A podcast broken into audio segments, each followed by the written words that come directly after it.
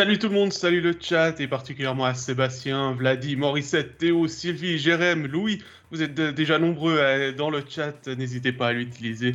Bienvenue pour ce sixième épisode d'Overtime en ce lundi 4 octobre 2021. Et vous en avez l'habitude, je suis Pascal Eberhardt et pour m'accompagner à la présentation de cette émission, il y a Jonathan Fillon. Salut Jonathan.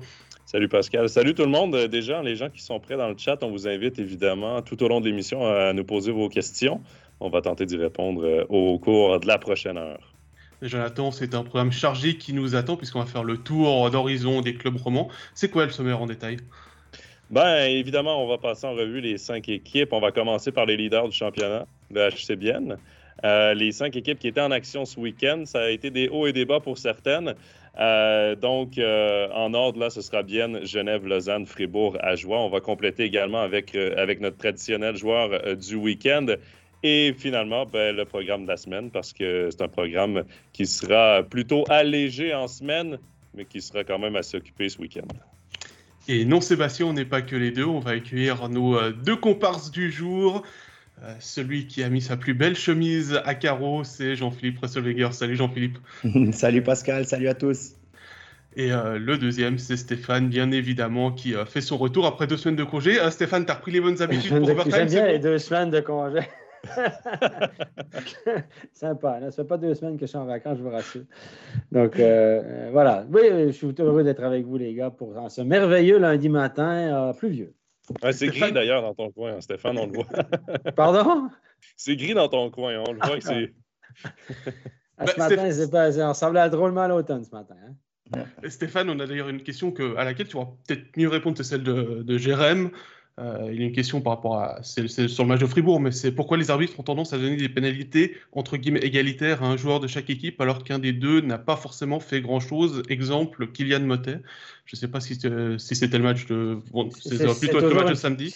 C'est toujours une question d'interprétation sur les deux ou non? C'est toujours la difficulté. Il y a toujours celui qui commence, mais celui qui, qui, se défend aussi. Euh, c'est toujours euh, une question d'interprétation. Je ne peux pas être dans la tête des arbitres, mais en général, ça arrive souvent que quand il y a une bagarre, il y a deux gars qui se poussent un peu, bon, on sort les deux. S'il n'y a pas clairement d'instigateur en général, on s'égalise, effectivement. Mais Steph, est-ce que c'est peut-être aussi pour calmer le jeu un peu, pour éviter qu'il y ait des débordements, pour éviter que, de perdre un peu le contrôle? Il y, a, des moments où c'est bien, si on sent que tout à coup, à chaque arrêt de jeu, ça commence à s'empoigner, puis à s'incendier, puis tout ça, ben, tu dis, OK, j'en prends deux, je dis que ça se calme.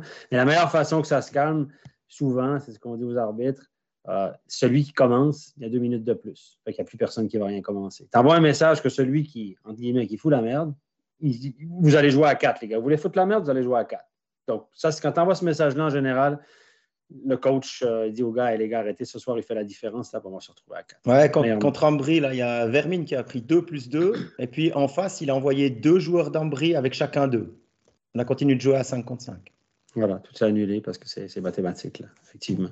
Donc, euh, voilà, après ça, il faut voir, c'est que les gens, souvent, quand il y a un instigateur, euh, ben, ils disent Ah, c'est lui qui a commencé, il doit être pénalisé en plus. Mais moi, si je suis un instigateur, je pousse un adversaire après le sifflet, puis l'autre m'en fout une sur le nez. Euh, c'est dur de donner deux plus parce que la, la, revanche est tellement forte qu'à un moment donné, tu ne peux pas non plus faire la différence. C'est toute une question d'appréciation, évidemment. Puis là, essayer de dépatouiller tout ça, c'est difficile d'être dans la tête des arbitres à ce moment-là. En tout cas, c'est bien. La question de Jérém, elle a permis de lancer plusieurs questions sur les arbitres, comme c'est spécifique à certains clubs. On va y revenir quand on parlera des différents clubs et on va commencer tout de suite avec le HCBN. Oui, un HCBN qui a repris la tête du championnat, euh, Jean-Philippe, de brillante façon. Euh, il y avait le retour important de Luca Conti. Ça a quand même dynamisé l'attaque à Bienne. Ah bah c'est clair, hein. vous avez un joueur comme ça qui, qui manque, euh, surtout quand vous regardez, il y a eu deux résultats, la défaite à, à et puis la victoire ensuite contre Zouk pour reprendre la tête. Euh, c'est un centre, avec un centre suisse, avec de l'expérience, avec des super mains, une bonne vision du jeu, il est utile en power play, il s'entend bien avec Brunner et Kunzler, avec la ligne Artonice des, des Uriquois. Mais imaginez que Kunti, quand il revient, il joue avec Froidevaux comme deuxième centre, euh, enfin pas avec, mais la colonne de centre, à Ambry, c'est Schlepfer, Tanner, Carafa et Froidevaux en 4. Et puis ensuite, quand Kunti revient, c'est Kunti, Froidevaux, Tanner et Schlepfer, alors que dans l'idéal, votre colonne de centre à Bienne, c'est As, Kunti, Salinen et Froidevaux. Ça quand même, euh, c'est quand même, on passe quand même du, tout au tout en, en, une semaine, quoi. Donc, euh, à, voir, on espère vraiment, j'imagine, du côté de Bienne que As revienne. Déjà lui. De, ce qu'on a entendu, c'est euh, assez prochain comme retour, euh, ce, celui de Gaëtan As. Pas forcément euh, ce week-end, mais peut-être la semaine prochaine. Ah bah, tant mieux, s'il peut réintégrer la première ligne avec Kunti qui passe en deux, et puis ensuite, il faudra Froidevaux ou en 3 ou en 4 en attendant que Salinen revienne, mais avec une, une, main, une main cassée, il en a pour un, moment. Hein.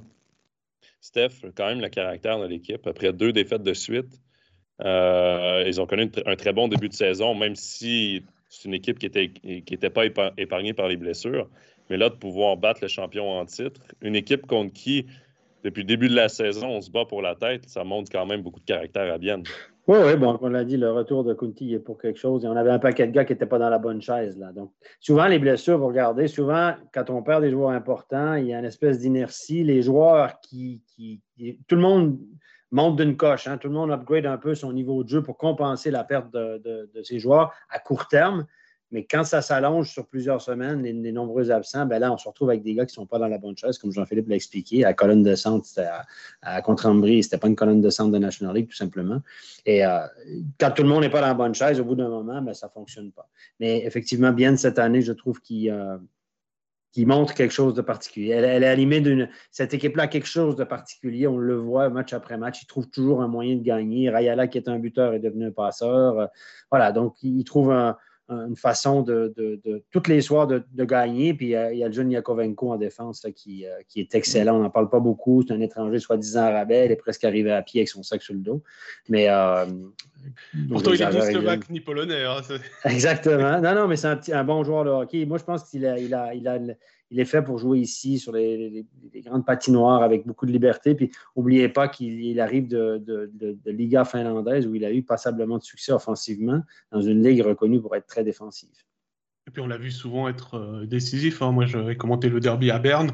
C'est lui qui marque le but en prolongation. Il est, euh, on attendait plutôt Leuve, mais Leuve est plutôt un défenseur défensif comme il est associé à Radgeb. Il a plus de tâches défensives parce qu'il faut euh, protéger un petit peu les côtés de Yannick Radgeb. Et, finalement, bah, peut-être le fait qu'il est aussi associé à Grossman, qui est lui un défenseur plutôt défensif, bah, ça lui laisse cette liberté et d'aller euh, porter le danger, marquer des buts importants.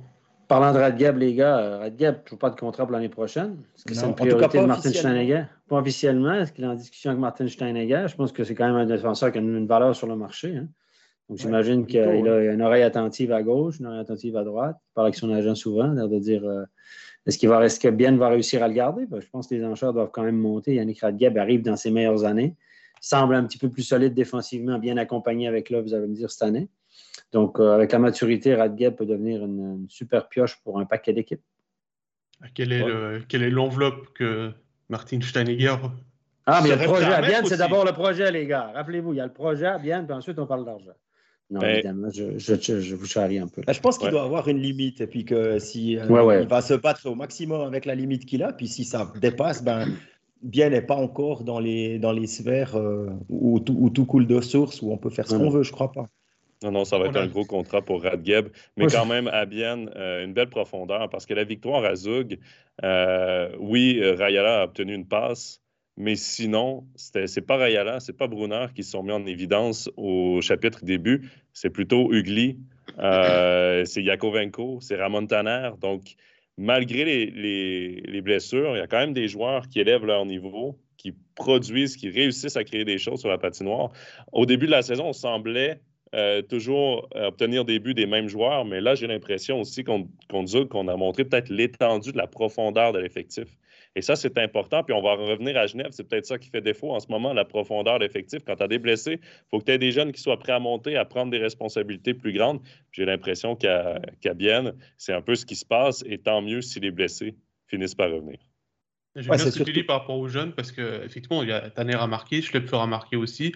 Karafa a commencé à faire des points. Il n'a pas encore réussi à, marquer euh, son premier but, mais voilà, effectivement, il y, a, un temps, ils avaient vraiment, en plus quand Tanner était blessé, il y avait euh, en plus qui était là, qui, a eu des minutes sur le powerplay, puisqu'il joue en powerplay avec les M20 et que, et que l'avait vu jouer avec les M20 sur le powerplay.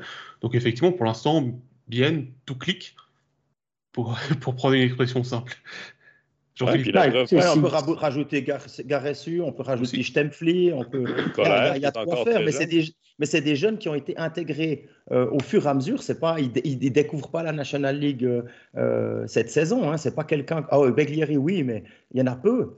Tous les autres ont déjà quelques matchs, ont déjà été aux, entraînements avec l'équipe, ont déjà joué contre des adultes. Ils sortent pas de M20 comme ça. Hein. Ils ont Schlepfer à passer par Langenthal, si je me trompe pas etc. Carafa a aussi joué en Swiss League. ça, ça, vous donne quand même euh, que. On parle toujours de la pyramide de formation de Zug avec euh, les Getseka et tout ça, ce qui est en train de se faire à Bienne, déjà sous McNamara, hein, avant qu'il s'en aille.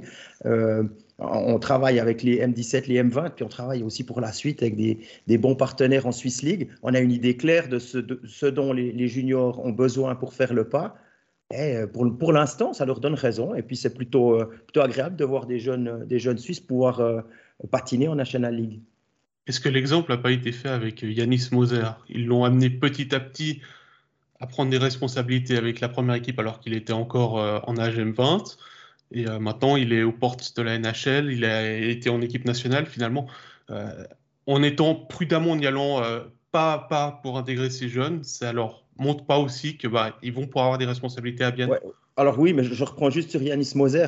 Il y, a un talent peut-être qu'on ne voyait pas tout de suite depuis nos postes de journalistes et qu'on avait décelé assez vite à Bienne. Et c'est tout de suite plus facile d'intégrer un gars comme ça que, que d'autres où, ma foi, le pas se fait plus tard.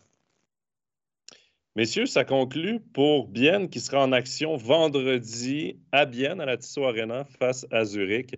Euh, donc, qui voudront certainement, euh, les Biennois, augmenter leur avance en tête du classement. On va maintenant jeter un coup d'œil au bout du Léman et on va parler de Genève Servette. Avec un Genève Servette qui euh, souffle plus le froid que le chaud. Il y a eu ce match euh, perdu en prolongation vendredi à Zouk en revenant dans la dernière minute de jeu à 4 à 4. Et puis le non-match euh, samedi contre Ambry avec ses 10 buts encaissés. Diclou était malade, Charlin était au but. Euh, il aurait dû jouer à Langenthal samedi. Il a dormi à Langenthal en revenant de Zouk. Il a été rappelé en dernière minute pour jouer. Mais c'est pas forcément ça qui a fait la différence. Jean-Philippe, tu as commenté ce match-là. Il y a eu plus que le problème du gardien qui n'était pas prévu qui joue parce que l'autre est malade.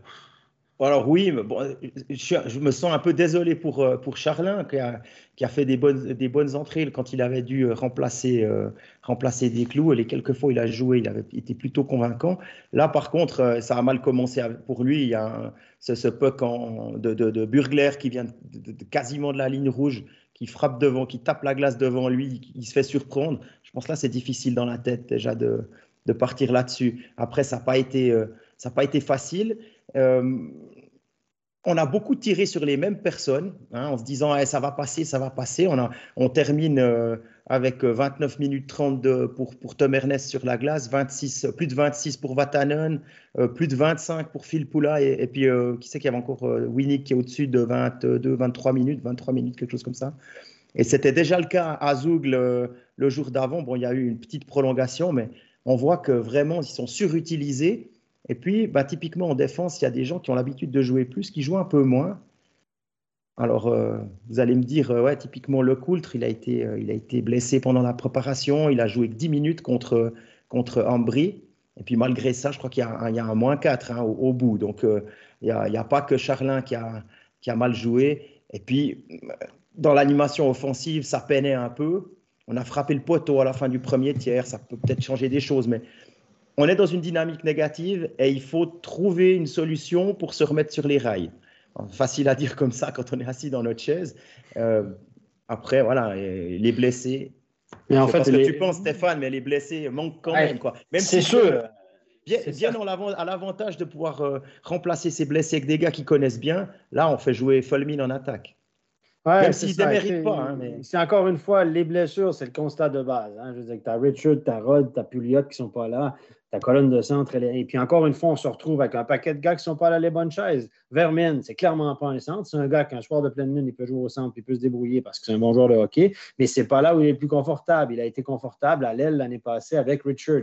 Donc son joueur de centre n'étant pas là, il prend sa place au centre. Puis là, il se retrouve au centre de la 3 ou de la 2 avec des alliés. Les jeunes sont tous upgradés, puis n'arrivent pas, forcément à suivre le rythme. Je parle de Patry, de Buyamo, etc., qui, lorsqu'ils étaient bien accompagnés, quand l'équipe était en pleine bourre l'année passée, fonctionnait. Là, ça ne fonctionne pas.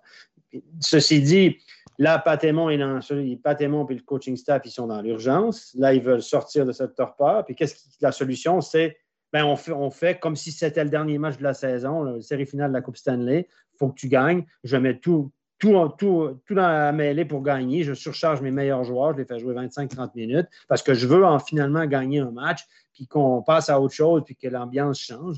Mais là, ça n'arrive pas. Là, c'est un samedi, c'était euh, l'histoire de gardien. Ça a peut-être moins bien été pour le jeune Charlin. Euh, puis là, il y a d'autres joueurs, évidemment, qui vont commencer à tirer la, gueule un peu parce que Vatanen, c'est sympa, tu vas chercher Vatanen. Mais les autres qui jouent 10 minutes, ils vont dire ben, c'est sympa, mais moi, euh, moi, je joue à 15-20 puis j'étais bien. Puis là, je joue 10 parce que vous surchargez les étrangers. Puis on parle éventuellement de Gennady à, Genève maintenant. Donc, imaginez si on fait débarquer Gennady. Je ne suis pas sûr que c'est une bonne solution pour, pour l'interne, pour la gestion du banc et de l'effectif. Mais effectivement, pour Genève, ça ne va pas bien du tout. Là. oui, les blessures, mais c'est un constat, il faut faire avec. Donc, mais toujours est-il que ça ne va, pas, va pas terrible. On est on n'est pas en crise, on n'est pas loin. On, nous, euh, on, nous, rappelle assez souvent qu'une des, une, des caractéristiques de Genève, c'est la, bonne ambiance dans le vestiaire, et puis euh, tout le monde s'entend bien, tout le monde a envie de venir à la patinoire, euh, même les joueurs qui arrivent se, rendent compte. Maintenant, il faut que ce soit utile, ça. Faut que ça... Ben, aussi, une bonne ambiance, c'est difficile à entretenir quand tu fais que perdre. Justement, quand les choses vont bien, la bonne ambiance. C'est une spirale. Voilà. Et là, ce sera un test. Hein. Si les, leaders de ce vestiaire arrivent à garder l'ambiance euh, un, peu, un peu correcte, ben, c'est peut-être un, plus pour s'en sortir. Si, si, ça se délite, ça risque d'aller euh, pas mieux. Oui, parce que le danger dans, dans les défaites, c'est que le, vestiaire se divise, que des joueurs commencent à pointer certains du doigt et qui commencent à avoir des clans. Et c'est là où tu perds la bonne ambiance qui, d'ailleurs, euh, se voyait à Genève. Il y avait mhm. vraiment euh, ce sentiment d'union, de, tout le monde pousse dans la même direction, mais là, ça va être compliqué. Et la gestion de Charlin, Pascal, il y a eu des, questions dans le chat. Ça aussi, euh, c'est la question. Est-ce qu'on aurait dû enlever, les gars, je, veux votre avis là-dessus, est-ce qu'on aurait dû enlever Charlin mhm. en sachant très bien que le second n'était pas de niveau National League, mais ton gardien d'avenir, oui, il y a des clous, mais ton gardien euh, jeune qui pousse, un Genevois, c'est Stéphane Charlin. Est-ce que tu laisses se faire démolir comme ça de la sorte. Bon, ça arrive en fin de match. Il hein. faut, dire que ça arrive en fin de match. C'est ce que j'allais dire. Ouais, c'est arrivé en fin de match. Il y avait 4 à 3 après, après 40 minutes de jeu. Donc, euh, à 7, à 7, ils sont, ils sont encore dans le. Ils sont encore dans le. Ouais, à 7-4 peut-être, ouais, mais bon, après, c'est toujours la même chose. C'est toujours facile à dire après aussi. Hein. Ça, Exactement. Personne ne en aurait 3 derrière. Est-ce que c'est -ce c'est aussi rendre service à, au deuxième gardien qui n'a pas joué l'année passée. Il n'a pas eu de minutes de match l'année passée. Il n'a pas eu de minutes de match encore cette saison. Il a joué un match il y a deux ans en KHL. J'ai pas le, nombre de minutes qu'il a joué. Euh, euh. Euh, donc voilà, en même temps, c'est compliqué de mettre un gardien qui a pratiquement pas joué depuis trois ans sur un match qui est déjà perdu largement, alors que bah, tu essayes aussi de, bah, de muscler psychologiquement ton gardien, mentalement ton gardien face à ce genre de défaite. C'est clair, prendre 10, c'est difficile. Et on a euh, quelques-uns sur la conscience, notamment le premier, comme disait Jean-Philippe. Maintenant, euh, c'est aussi le travail de l'entraîneur des gardiens de prendre cette décision. Euh, on a aussi des questions par rapport à Manzato, à savoir que c'est la décision de, de Beaulieu de dire à, à, Gauchi que finalement, il fallait ramener Charlin plutôt que, plutôt garder Manzato. je sais que Beaulieu, il n'était pas content de ce qui s'est passé l'année passée avec Charlin à chaud de fond parce qu'il n'était pas il n'y avait pas d'entraîneur des gardiens pour le superviser. Et Charlin, c'est un gardien qui a besoin d'être coaché, d'avoir euh, les, retours de son entraîneur régulièrement. Donc c'est vrai que l'année passée, j'ai envie de dire, c'est un peu une année perdue pour lui. C'était une année difficile à chaud de fond, effectivement. Je pense que Beaulieu voulait le ramener. je pense qu'à un moment donné, il fallait, c'était cette année ou l'année prochaine. Charlin, tu ne peux pas le laisser euh, six ans en Ligue B. Euh, là, il a 22-23. il arrive dans l'âge où tout à coup, il peut venir faire le backup et prendre gentiment les responsabilités. Là, il les a pris au, comme ça un peu à la dernière minute, pauvre lui. Et là, mentalement, ça va être compliqué. Donc, si Desclous revient puis assume les prochains matchs, donc ça va, on va quand gentiment oublier ça. Si l'équipe se remet à gagner, c'est toujours la même. C'est toujours la même histoire, mais Charlin, euh, c'est facile à dire. Après, on aurait dû encore le laisser une année là-bas ou quoi que ce soit. C'était pas illogique de le ramener. Je veux dire, regardez, Vutriche, Vutriche a le même âge à, à Berne. Et puis, regardez, là, il, a su, il est numéro un. Van Manzato a gagné ce week-end, mais il a fait il a, il a des bons chiffres, Vutriche. Puis il y aura des hauts, des bas, comme tous les jeunes. Mais à un moment donné, il faut, faut essayer, il faut tenter. Et puis, le pari était bon. Le pari était bon, mais un gardien, ça se joue beaucoup entre les deux oreilles. C'est beaucoup une question de confiance aussi. Stéphane Charlin a une technique incroyable. Puis sur le septième but, je crois que c'est le septième, Jean-Philippe, tu me corriges si je me trompe, là. il essaie de faire dévier la rondelle avec sa, canne dans le coin. Oui, c'est ça. C'est juste Sa technique est parfaite. La façon de le faire est la bonne. Malheureusement, c'est un puck euh, euh, flottant qui arrive et ça touche sa canne, mais ça flippe par-dessus, ça rentre dans le but. C'est de la malchance. Mais les, gardiens en confiance créent leur chance. Et là, Charlin, après un, revers de la sorte, j'ai l'impression qu'entre les deux oreilles, j'espère qu'on lui a donné complet repos, euh, qu'il a pu vraiment se déconnecter hier. Et même chose pour aujourd'hui, parce qu'il va avoir besoin de se refaire mentalement. La mauvaise nouvelle pour Genève, c'est qu'il joue déjà demain et on ne sait pas si Charlin va être devant la cage ou si je ne sais, pas, je sais pas si c'est une bonne ou une mauvaise nouvelle, hein, parce que quand tu as, vécu ce match-là à domicile, que tu peux rejouer à domicile assez vite, comme ça tu fais une croix sur, le, sur ce qui s'est passé, tu prends les deux, trois trucs qu'il y a à prendre, et puis tu oublies, tu, puis tu avances, tu es déjà dans, dans la compétition. Le seul truc, c'est que j'espère à voir maintenant si Desclous est remis de sa maladie ou pas. C'était pas le Covid, selon les informations de la conférence de presse de 19h15. Il y, a, encore deux sujets de discussion par rapport au match de Genève. Alors, je vais d'abord me tourner vers toi, Stéphane, parce qu'il y a cette histoire sur le 6 à 4. Il y a eu un proté posé parce que Grassi avait encore un patin dans euh, le box de pénalité, un patin sur la glace, et il aurait dû avoir les deux patins sur la glace selon le règlement. Euh, le proté n'a pas été confirmé parce que c'est une erreur de jugement des arbitres, c'est ça. Hein Genève n'aurait pas tenu gain de cause. Non, non, de toute façon, ils l'ont. Ils, ils, ils, savaient, ils ont fait ça pour enquiquiner les arbitres qui n'avaient pas un très bon match derrière la cravate, visiblement, puis ils étaient un peu frustrés, puis l'équipe allait mal. Donc là, le proté, c'est le genre de truc pour enquiquiner les arbitres, pour leur mettre la pression. Ils savaient très bien, j'ai échangé des messages avec Louis après le match, ils savaient très bien que ça allait aller nulle part. Euh, ce qui s'est passé, c'est que le joueur, effectivement, le règlement dit que tu dois avoir les deux pieds sur la glace. Ou en tout cas, avoir un pied sur la glace, puis l'autre plus en contact avec le banc. Ça, ce n'est pas clairement défini. Toujours est-il que les arbitres principaux, les deux arbitres principaux, n'étaient pas dans un angle très favorable, ou en tout cas, n'étaient pas très sûrs si le gars avait encore un pied sur le banc ou non. Le seul qui l'a vu clairement, c'est un juge de ligne qui était à côté. Là. Il l'a vu mais un juge de ligne ne peut pas arrêter le jeu et siffler une pénalité. Donc, il l'a vu, il a dit Oh, il y, avait deux, il y avait deux minutes. Les arbitres sont tout au courant du règlement.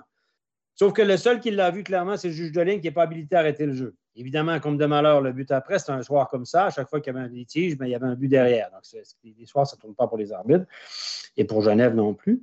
Donc, comme on ne peut pas arrêter le jeu, il y a le but. Et là, évidemment, le juge de ligne va voir les arbitres et les gars, il avait encore un pied sur le banc. Moi, je le vois qu'il avait encore en contact avec le banc. Il a joué le pas, il avait deux minutes. OK? Sauf que tu ne peux pas annuler un but parce qu'il y avait deux minutes sur la séquence d'avant. Tu peux annuler un but s'il y a une pénalité majeure. S'il y, a un truc qui a donné lieu à une pénalité majeure, là, tu peux dire OK, pénalité majeure, on annule le but, ramène l'horloge et puis euh, on recommence à jouer. Mais tu ne peux pas le faire pour un deux minutes. ce que les arbitres ont dit, c'est on l'a raté, on ne peut pas annuler le but, désolé. En gros, c'est grave. Et là, Vigan, là où il n'a pas été bon dans le management, Vigan, c'est qu'il a commencé à expliquer, il faisait des gestes dedans, dehors, puis il faisait signe de la tête, machin. Donc, les gens ont pensé qu'il était en train d'expliquer que non, non, non, il a le droit, il a le droit. Ce qu'il expliquait, c'est que oui, oui, euh, la version des arbitres, c'est oui, oui, on a avoué notre faute, puis euh, qu'est-ce que vous voulez qu'on ne peut rien faire d'autre? Évidemment, ben, ils étaient dans le collimateur, Pat a pété les plombs, etc., de etc. Donc, mais ça, c'est clairement une erreur de jugement. Ce n'est pas une faute technique. Ils connaissaient la règle, c'est juste qu'ils n'ont pas sifflé la pénalité. C'est comme si tu vois un trébuchet puis que tu ne le siffles pas parce que tu ne l'as pas vu ou tu l'as loupé. Donc, les gens confondent. Une erreur technique, c'est une application de la règle du genre un joueur qui reçoit 10 minutes puis un deuxième 10 minutes dans le même match. Le deuxième 10 minutes, de 10 minutes se transforme en 20 puis il est au vestiaire. Et si vous donnez deux fois 10 puis il reste deux fois 10 au banc, il continue de jouer, ça, c'est une faute technique. Si vous avez euh, deux fois deux d'un côté, puis deux fois deux fois deux de l'autre côté, puis vous jouez à 4 contre 4, ça, c'est une faute technique.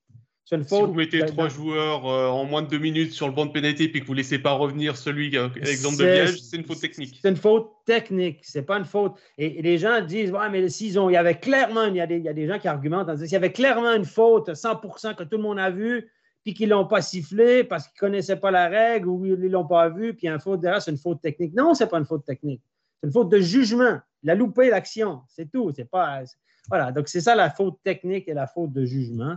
Et là, clairement, c'était une faute de jugement. Et les arbitres ont avoué leur truc. Vigan, il a dit Moi, je ne suis pas dans un angle pour voir, je ne suis pas très sûr. Ça, c'est un truc comme arbitre qui arrive tellement peu souvent que tu figes souvent. Tu dis Oh, oh qu'est-ce qui arrive? Puis là, ça déboule dans ta tête, le règlement. Ce n'est pas le règlement que tu revises avant tous les matchs. Là. Hein? Donc, euh, et, là, ils ont figé. Puis il y a le juge de ligne qui a tout de suite dit Ouais, trop tard. Hein? Trop tard, trop tard, trop tard. Ils ont les micros, mais tu ne peux pas dire sif, sif, sif, ça ne marche pas comme ça. Et puis, ils ne pouvaient pas revenir en arrière. Et puis, et puis comme de malheur, c'était un soir catastrophique pour Genève. Et ça, ça faisait partie du truc. Même les arbitres sont mis de la, partie pour envenimer les choses aussi. Puis, je pense que les arbitres sont assis dans la voiture puis ils se sont dit aïe, aïe, aïe. C'est le, match où. Euh, il n'y avait rien qui tournait. À chaque fois qu'on y avait un truc litigieux, bam, derrière, il y avait un but derrière, puis évidemment, tout le monde met l'emphase là-dessus, etc., etc.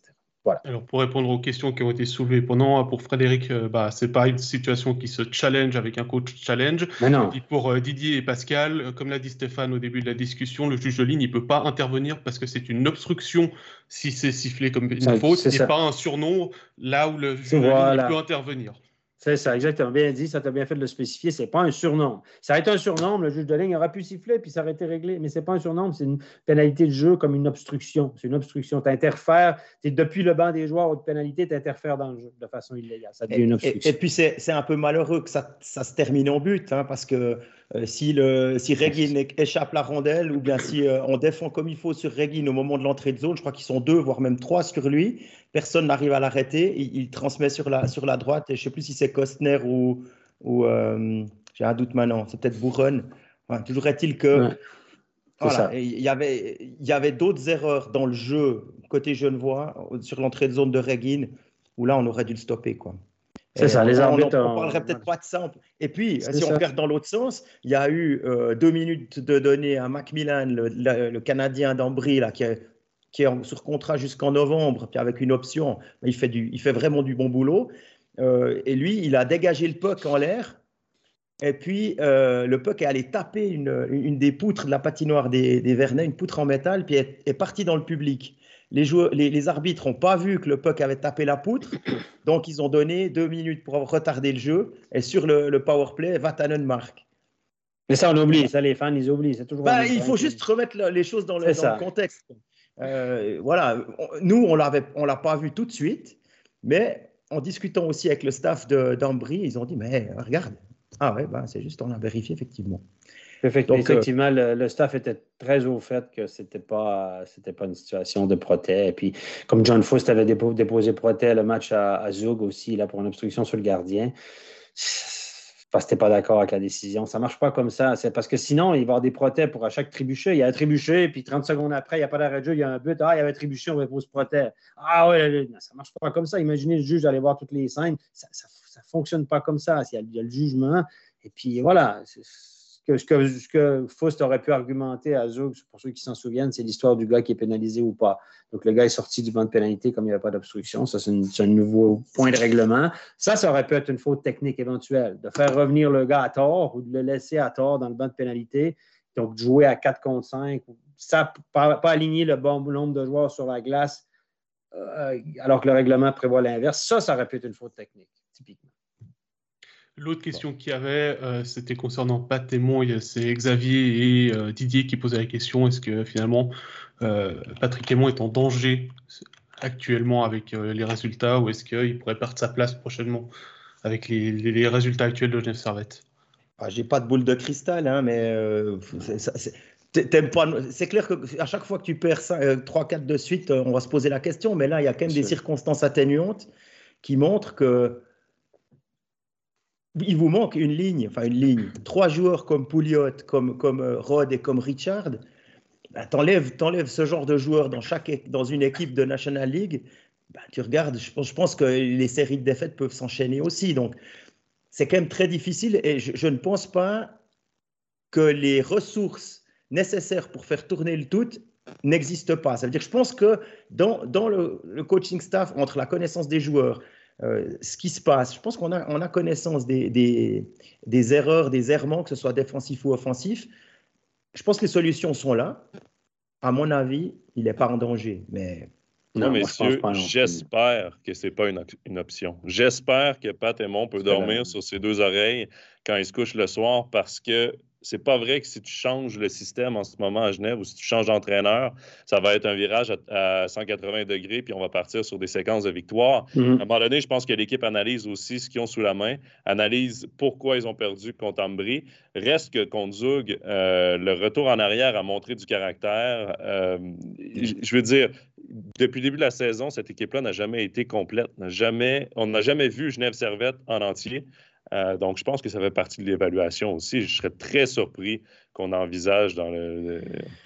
Moi, je serais très surpris aussi. Je pense pas qu'évidemment, il y a des remises en question. Quand tu perds ton équipe, tout le staff, il y a des réunions. On va dire qu'est-ce qu'on fait de faux, qu'est-ce qu'on aurait pu faire différent? Il y a ci, il y a ça. Est-ce qu'on peut attribuer la, défaite de samedi uniquement à Charlin? Non, c'est trop facile. Hein. il y a quand même des erreurs de fois. Si tu prends 10 buts, c'est pas que ton gardien. Et puis, est-ce qu'on a trop, pas trop surchargé les gars vendredi et on n'avait plus de jeu en fin de match euh, samedi? Est-ce que c'est à cause des blessures? Est-ce qu'on. Il y a un paquet de non, mais moi, je ne peux pas croire que tout à, tout à coup, on jette euh, à Patémon. J'entends pas de rébellion dans le vestiaire pour, à propos de Patémon, en tout cas depuis deux ans. Euh, cette équipe-là s'est rendue en finale aussi l'année passée. Il euh, faut, se relaxer un peu et respirer par le nez. Ça, aussi, que... ça aussi, c'était un, truc à double tranchant. Hein. Tu, vas jusqu'en finale, donc c'est évidemment un super truc. Bon, tu perds, ok, mais ton, ta préparation, avant de recommencer, elle est plus courte. Tu as des gars qui se sont blessés, qui sont de retour, qui jouent, mais qui ne sont pas à 100%. Carrère Le Coultre, par exemple. ça, voilà, il faut gérer ça, c'est une nouvelle situation. Et ça monte les attentes aussi. Ça aussi, c'est un couteau à double tranchant parce que les gens avaient des, hautes attentes. Euh, puis la malchance fait que Genève se cherche beaucoup en ce début de saison. Et euh, on est parfois un peu euh, peut-être plus dur dans notre vision, mais il faut être aussi réaliste que ça ne va pas super bien. Espérons pour eux que les retours de blessures éventuels. une, à deux semaines. Hein, pour, euh, pour Rod, c'est une à deux semaines comme pour Pouliot. Donc là, on, s'approche gentiment. Des clous pourraient être de retour mardi, déjà, donc demain. Mais c'est quand même marrant, les gars. Moi, je trouve qu'il y a quand même quelque chose qui, me frappe aussi. C'est qu'à Genève, ça va mal, ça va même assez mal. On, on est proche d'une crise, il y a des blessés qui s'expliquent et tout, mais on s'est assez serein quand même. Il n'y a personne qui crie au scandale. Quand, ça se passe à Fribourg ou à Lausanne, imaginez à Fribourg, la même situation à Fribourg, je pense que Dubé est, euh, il se fait agresser quand il va à la Migros. J'exagère un peu. Un peu. Mais c'est un drame social. Tout le monde ne parle que de ça. Puis que Dubé, c'est pas l'homme de la situation, puis qu'il aurait dû changer, etc. À Lausanne, même chose. À Lausanne, après la défaite à Rappersville, euh, c'était l'hécatombe, c'était tout. La saison, elle était pousse, c'était fini, etc. Et là, à Genève, on perd 10-4 contre, contre 10-4 euh, contre à la maison. Et puis, bah, ça va mal, mais bon, ouais, ouais, bon, si, je ne sais pas si Genève draine moins d'émotions ou moins un club sur les feux de la rampe, mais tout ce qui se passe à Fribourg, à Lausanne, a toujours beaucoup plus d'impact négatif ou positif qu'à Genève. J'ai cette impression-là parce que là, euh, ça se passait dans d'autres clubs, ce serait catastrophique. Ben, si, Lausanne, était en finale l'année dernière, peut-être que tu vois, ça calme un peu quand même pas mal. De te dire, à ah, Genève l'année passée, avec quasi les mêmes, là on a rajouté Vatanen, on a remplacé Phil Poula par euh, Omar par mm. Phil Poula, même si ce n'est pas les mêmes, tout à fait les mêmes, euh, les mêmes mm. joueurs. Ah, peut-être que ça aide. Hein. Est-ce qu'il y a moins de euh, pression? Moi, le but de montrer, c'est qu'il y a moins de pression à Genève, finalement. Alors, cette équipe-là est moins médiatisée et moins. Euh, il y a moins, moins grosse base de fans, euh, de, gens mordus du club qu'ailleurs, qui fait que quand c'est en haut, ben, c'est moins grave, c'est moins important. Puis quand c'est en bas, c'est aussi moins important. J'ai ce sentiment-là un petit peu. c'est aussi le sentiment que j'ai, moi.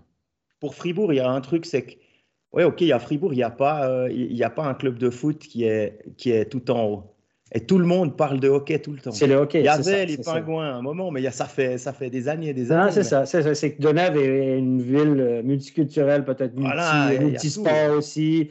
Il y a moins de focus à Fribourg. Le hockey, c'est comme les Canadiens de Montréal à Montréal. C'est Tout le monde est au courant. Puis euh, tout ce qui se passe à Fribourg, quand on gagne le samedi, ça va bien le dimanche matin. Quand on perd le samedi, tout le monde sur la gueule. J'exagère un peu.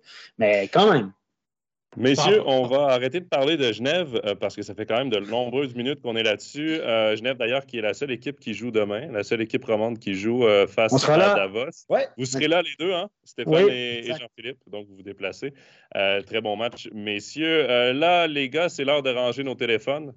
on range les natels, on va parler de Lausanne. bon, avant, avant de décrocher. Je comprenais pas, j'ai dit. On était obligé. On, était obligé, ouais. Avant de parler de téléphone, on va quand même parler de ce qui s'est passé sur la glace avec euh, la défaite vendredi contre Zurich à domicile. Crucifié par euh, une ex, comme j'ai lu sur, un, sur une des manchettes euh, pour le Lausanne Hockey Club, avec le but de Malguin dans le troisième tiers pour donner la victoire 4 à, 3 à 2 à, Zurich, et puis la victoire sans les bannis samedi à Lugano 4 à 1, avec notamment le premier but de Phil Varon. Est-ce que finalement ce ne serait pas son déclic d'avoir été le pompier d'urgence et de marquer un but avec beaucoup de chance? Steph, je vois que tu remets tes lunettes parce que tu hésites. Ben, c'est mes oreilles que j'ai que j'ai bien entendu ta question. c'est les, écouteurs qu'il faut que tu ajustes, pas je, je, suis malheureusement pas convaincu par Varon depuis les matchs amicaux que j'ai vus à la saison. C'est pas parce qu'il a marqué un but. Bon, il faut dire que c'était presque un autogol. Il était un peu chanceux, mais peu importe, c'est un but quand même. Je suis pas convaincu avec Varon. Je pense qu'on s'est trompé avec Varon. Il avait été offert à plusieurs clubs. Lausanne, c'est l'équipe qui a mordu à l'hameçon. Euh, et je pense que Varon, moi, ce que j'avais entendu de lui, c'est qu'il manquait de vitesse, euh, trichait un petit peu défensivement. Euh. Il a eu du succès dans le passé en HL et tout ça, mais je, ce que je vois ne me convainc pas du tout et ne me rassure pas du tout. J'ai regardé le match de samedi du coin de l'œil et je ne suis pas convaincu par, par Varon. Je ne pense, pense, pas que c'est un étranger, c'est l'étranger que Lausanne avait besoin en considérant qu'ils ont perdu Malguin et Udo. Ben, il y a Louis qui euh, mentionne euh, Varon ne passera pas l'hiver. Euh, Jean-Philippe, on s'entend que si ces catch joue le prochain match, c'est Varon, qui va certainement être copé. Ah oui, oui, je ne pense pas qu'on peut reprocher quoi que ce soit au, à, à, Emerton.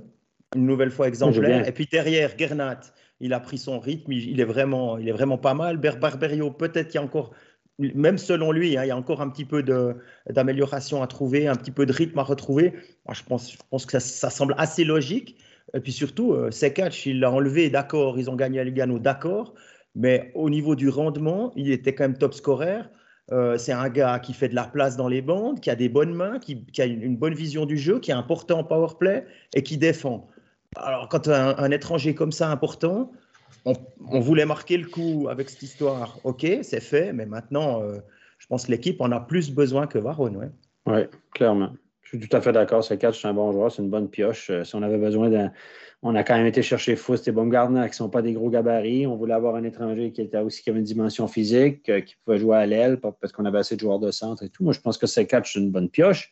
Même si ce n'est pas un gars qui va te remplir le but et qui va te faire 50 points, il aura. C'est un joueur complet dans le genre power forward. Et dans, une ligue, on l'a signé pour trois dans une ligue à six étrangers ça va être un super étranger, hein, je veux dire honnêtement. Mais euh, c'est avec Varon, on s'est planté avec Varon. Si Varon avait euh, si Varon était un étranger d'un point par match, les gars, avec une gâchette offensive, une gâchette offensive avec euh, vraiment ce, talent particulier de buteur, ce, leader à l'attaque, ben, je pense que Lausanne aurait peut-être six points de plus, en tout cas trois six points de plus, puis ce sera un début de saison correct, puis Lausanne serait dans l'eau là. Ben, moi, je pense que il ne faut pas mettre tout sur Varon c'est pas Varon en soi, c'est le choix qu'on a fait, on s'est trompé. Ça arrive, des étrangers, ne s'adapte pas. je pense que c'en est un. Et sa sortie médiatique en disant qu'en Suisse, euh, les partent, les alliés partent à l'abordage sans se méfier de la défensive. Excuse-moi, ce n'était pas une grande déclaration de sa part. L'air de dire euh, les gars, ils ne s'occupent pas de la défensive, c'est tout moi qui s'en occupe. Excuse-moi, il n'y a pas la réputation d'être un grand centre défensif, premièrement. Et puis, deuxièmement, euh, la Ligue suisse est reconnue comme étant une ligue où c'est difficile de marquer des buts. Si tu gagnes le championnat des marqueurs à un point par match en Suisse, ou à peu près, là, ça veut dire que c'est une ligue où, défensivement, hein, les gars sont solides. Donc, c'est pas facile de faire des points. Me dire que tout le monde triche dans cette ligue-là, je ne suis pas du tout, du tout, du tout d'accord avec lui. C'est, une fausse, pour moi, c'est une fausse excuse. L'avantage, l'avantage c'est qu'il a un contrat seulement sur cette saison. Donc, au-delà de passer l'hiver, euh, même s'il passe l'hiver, à mon avis, il ne passe pas l'été. Euh, en tout cas, pour le Club. Non, on l'a offert à d'autres clubs. Il est sur le marché. C'est un étranger qui. Est-ce qu'on va lui retrouver une place en KHL en Finlande ou en Suède? Mais évidemment, avec le début de saison qu'il a, euh, plus difficile à vendre. Hein. Euh... ce qui est assez surprenant, c'est qu'on, OK, pour Varon, pas de problème, on s'est trompé, on l'admet, on le propose. Mais on, a aussi proposé ces catchs à certaines équipes. Alors, comment on explique ça? Mystère. Moi, j'ai pas entendu ça. J'ai, tout, moi, j'ai pas entendu ce bruit sur ces catchs. Je sais qu'on voulait libérer un joueur pour en engager un autre éventuellement, libérer un des joueurs, mais moi, j'ai pas entendu ces catchs. C'est, en tout cas ce que Régis nous a, nous a expliqué euh, la semaine dernière dans Overtime. Ouais. Moi, je ne sais pas, je n'ai pas d'infos là-dessus. Je suis très surpris d'entendre ça, mais je n'ai pas du tout d'infos. Je sais que Gennady est sur le marché clairement parce qu'on sait de toute façon qu'il va partir. Puis que l'âge qu'il a, on ne veut sûr pas le garder. Puis à Lausanne, en défense, on a, a clairement mis euh, des priorités sur certains joueurs avec des contrats à long terme. Phil, Elner, euh, Glauser, Frick, etc. Il ne figure plus d'un plan de l'équipe.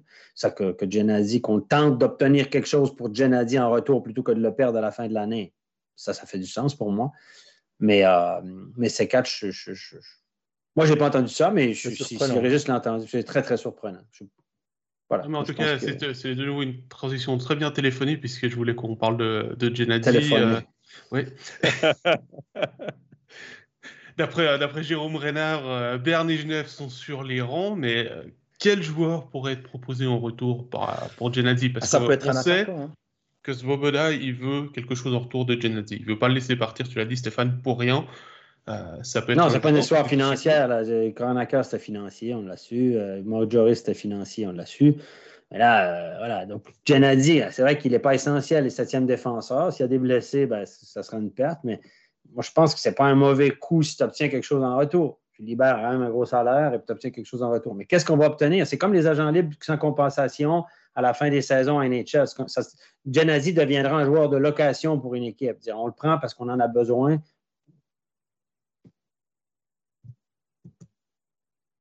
Oui, Stéphane? Oui, vous êtes là. Moi, je vous ai perdu, excusez-moi, mais je ne vous vois plus. Mais bref, si vous me voyez toujours, c'est bon. Excusez-moi. On, Ah, d'accord. Alors, moi, je suis... Genasi sera un joueur de location. Il serait là pour la fin de la saison. Et, euh, mais en sachant s'il si, va finir la saison à Berne ou finir la saison à Genève, si Genève n'a pas la garantie qu'il va rester ou qu'il va signer pour les années à venir, on ne va pas donner grand-chose. Et on va donner peut-être un jeune joueur éventuellement, mais qui? Qui? On va donner qui? Je ne sais pas. Si, si, tu cherches en défense à Berne, il y a qui? Il y a Thierry qui arrive en fin de contrat, si je ne me trompe pas. Mais c'est pas tout à fait le, c'est pas le même profil, mais il peut jouer septième. Ça veut dire que tu, tu intègres Kruger ou tu intègres Thierry, à savoir deux joueurs qui sont plutôt euh, des joueurs défensifs. Euh, ce qu'on a besoin de Thierry.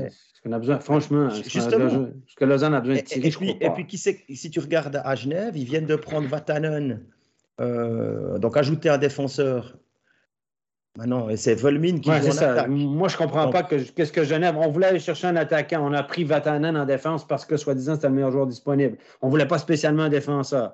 Et là, tu vas chercher euh, tu vas encore enlever du temps de glace à le coultre à gauche. Ben, justement, ça, c'est. Je comprends pas. Puis c'est un joueur de location, je vous rappelle. Si Gennady ne veut pas signer à Genève pour les années à venir, c'est un joueur que tu vas chercher pour la fin de la saison. C'est un, gros, un autre gros salaire. Hein, excusez-moi, mais Genève, c'est un puissant fond, visiblement. Et euh, personne n'en parle de ça. Mais euh, là. Euh, on en a parlé la semaine passée. On a compris. Hein? On a, parlé la semaine passée du puissant fond. ouais, c'est ça. Mais voilà. Puis. Mais c'est ça, c'est que. Puis, n'oubliez pas aussi qu'en Suisse, tu ne peux pas dire, toi, tu t'en vas là, toi, tu vas. Genasi peut dire, moi, je ne veux, pas, je veux pas aller finir la saison là, ou, que ce soit à Genève ou ailleurs. Donc, il peut dire non, non, moi, j'accepte pas. Et puis, le gars qu'on pourrait avoir en retour peut aussi dire non. Puis après, c'est une renégociation de contrat. Hein. Les contrats, c'est des nouveaux contrats en Suisse. On ne s'échange pas les contrats comme en NHL. Donc, c'est une situation compliquée. Mais Genazi, sur le marché, messieurs, n'a plus du tout la même valeur qu'il avait. Genazi est clairement arrive à un âge où c'est un risque. Moi, j'engage Genazi pour une année avec euh, un salaire euh, de base relativement faible avec des bonus. Parce que Genasi, c'est comme, comme Grossman. les meilleures années sont loin derrière lui. On voit, j'adore Genasi, mais sa vitesse de pied dans le jeu, etc., c'est évident qu'il est en baisse de régime. Donc, quelle valeur il a sur le marché?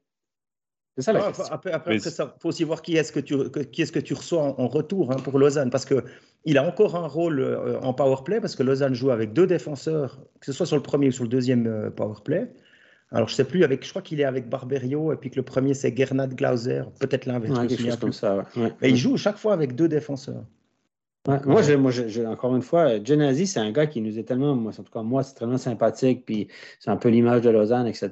Mais à un moment donné, euh, c'est une décision d'affaires que Lausanne doit prendre. Est-ce, qu'on le libère tout simplement, puis on le donne à quelqu'un d'autre? C'est le dernier des Mohicans, c'est le, dernier joueur qui a été signé à la promotion comme Froidevaux à, à, l'époque. C'est le dernier des Mohicans de la première saison de Lausanne, du retour en National League.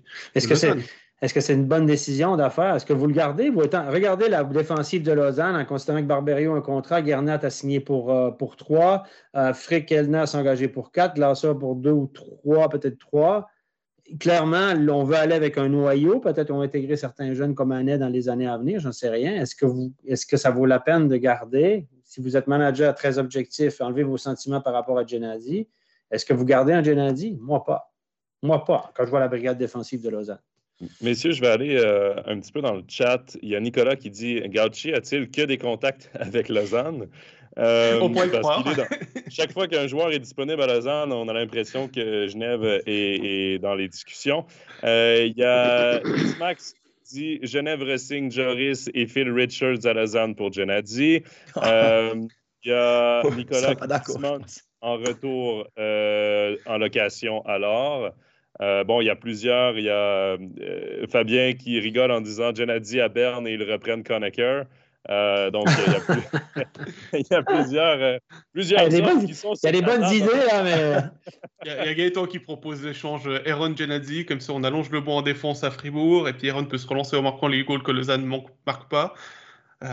Sébastien lui dit non, non, garde-le. Et puis, j'ai vu passer aussi un, un, message par rapport à, à l'année prochaine, le fait que Fribourg a, peu de défenseurs sous contrat l'année prochaine, donc prendre Genadi en avant, ce serait pas trop mal. Il y a, encore jeune à Fribourg. Il y a Denis qui dit Genadi contre un choix de première ronde. ah, si ça marchait comme ça, ça serait un bon apport, mais je vous dis, c'est un joueur de location. Moi, je pense que moi, je pense que j'attendrais avec Genadi, puis il y a peut-être une équipe qui aura blessé, puis deux blessés en défense, puis qui aspire à être dans le top 6 puis à aller, une équipe comme Lugano, par exemple, ou je sais pas quoi. Ben, moi, je vous le propose pour la fin de la saison, il peut te rendre des services, tu as besoin d'un défenseur offensif. Après, évidemment, le joueur peut toujours refuser, c'est ça qui est un petit peu enquiquinant. Tu ne peux pas gérer ça comme du business, comme un NHL. Mais moi, je pense que comme Davos été patient avec Maillère, pas assez patient parce que je pense que c'est Lugano qui en aurait besoin, à mon avis, maintenant. mais euh, mais voilà, donc tu attends, puis à un moment donné, une équipe qui a le téléphone va sonner, qui aura un besoin particulier, sont un peu sur la panique, trop blessés, et puis peut-être qu'à ce moment-là, c'est toujours la négociation, c'est du timing, les garçons. Est-ce que Joël sait jouer gardien? Parce qu'éventuellement, il pourrait être prêté à Lugano pour remplacer Schlegel. c'est ça. non, mais c'est ça, on est dans le hockey business de plus en plus. C'est des trucs qu'on parlait jamais il y a quelques années, ça. Et puis tout à coup, là, euh, voilà, il y a des, joueurs qui pourraient changer d'adresse. Il y a Nicolas qui nous répond en parlant là, du puits sans fond à Genève, qui dit non, pas un puits sans fond. Ces joueurs n'ont pas coûté très cher. Vatanen, c'est quoi? Six mois de salaire. Genadi peut avoir un grand rôle s'il se sent. Euh, s'il se sent relâché, sans pression, attention. Ça, c'est son avis. Il y a eu une question aussi par rapport à Charles Hudon, parce que Charles Hudon a été coupé de son camp d'entraînement à Tampa Bay. Et la question, j'essaie de la retrouver, là, c'était est-ce que Hudon pourrait être vers un retour euh, en Suisse? Il n'a pas réussi à avoir sa place en NHL, une belle option. C'est ça la question. Moi, ça me surprendrait beaucoup que Charles Hudon revienne en Suisse cette saison. Parce qu'en fait, Charles Hudon était venu en Suisse parce qu'il ne s'entendait pas avec le Canadien de Montréal. Il voulait quitter le Canadien de Montréal. Le Canadien de Montréal n'était pas prêt à laisser aller ses droits. Euh, donc, il est venu jouer ici en Suisse l'année dernière. Et là, il ne voulait pas non plus se retrouver sur un taxi squad. Là, ça dépend aussi euh, à Tampa Bay, quelle entente il a. Euh, il a un contrat de volets, oui, mais peut-être que l'équipe le voit comme premier appel. Donc, pour lui, c'est Je pense qu'il a, son salaire de base en, en AHL est assez élevé. Oui, parce qu'il est compté comme un vétéran aussi. Euh, il a 250 000 euh, en HL, 750 000 en, en NHL d'après Cap Friendly. Qui est, donc, voilà, 250 000. généralement sur les, sur les ouais, C'est un très bon salaire pour la HL. C'est un très bon salaire, mais c'est moins que ce qu'il aura en, Suisse parce que vous considérez les impôts, c'est nettement moins, mais il pense encore qu'il a une chance. Mais, mais Charles Ludon veut jouer à NHL et si c'est le premier appel à Tampa Bay, parce qu'il va y avoir des blessés, évidemment, comme dans n'importe quelle équipe, ben, c'est peut-être là qu'il va réussir à avoir sa dernière chance en NHL et qui sait après ce qui peut arriver. Moi, je pense qu'il avait besoin d'un changement d'air en Amérique du Nord. Il a utilisé un peu la Suisse comme tremplin et ça me surprendrait beaucoup de le voir à court terme. Messieurs, on a beaucoup, beaucoup, beaucoup parlé de Veron. On, a parlé de Genadzi. Euh, à Backcheck, le talk, Steph, on a parlé aussi du, téléphone gate, là, cette histoire avec Sekatch et Genadzi. Messieurs, j'ai l'impression que tout ça, ça enlève le positif de Lausanne. Parce que Lausanne a eu une semaine positive. On, on s'est incliné contre Zurich, mais c'est deux victoires en trois matchs. C'est trois victoires dans les cinq derniers matchs. J'ai l'impression qu'il y a une espèce d'aura à Lausanne qui fait qu'on est toujours dans le négativisme, on est toujours dans euh, les situations hors glace et tout. Jean-Philippe, ça commence à être un peu problématique parce que sur la glace, l'équipe gentiment commence à avoir des, des prestations plus intéressantes et plus affirmées. Ouais, alors je pense pas que ce soit problématique pour ce qui se passe sur la glace. Comme tu dis, euh, il y a aussi des chiffres qui le démontrent. Euh, Lausanne est dixième pour l'instant, mais au niveau du nombre de tirs qu'on arrive à créer à 5 contre 5, on est plutôt euh, autour de la sixième place. défensivement, on est la, une équipe qui, donne très peu de tirs à l'adversaire. On est un tout, petit peu au-dessus de 25. Il n'y a, qu'une équipe qui fait mieux dans la ligue. Le problème pour moi, il se situe sur la glace encore dans l'efficacité du power play où on arrive, quand on joue à 5 contre 5 à Lausanne, on arrive à envoyer euh, presque 40 shoots par match en direction du but. On est, tout en haut des, classements euh, au niveau à 5 contre 5. Et puis quand on joue avec un homme de plus, on tombe, c'est l'équipe qui envoie le moins de shoots contre les gardiens à 5 contre, à 5 contre 4. Et ça, et ça, il y a encore un problème, il y a encore quelque chose à, modifier, à changer. Parce que si on n'envoie pas le puck sur la cage à 5 contre 4, difficile de marquer des buts. Ça, c'est un problème. Tu, résumes très bien la situation. Tout ça, tous les chiffres que tu dis, on shoot beaucoup, on accorde peu de shoot.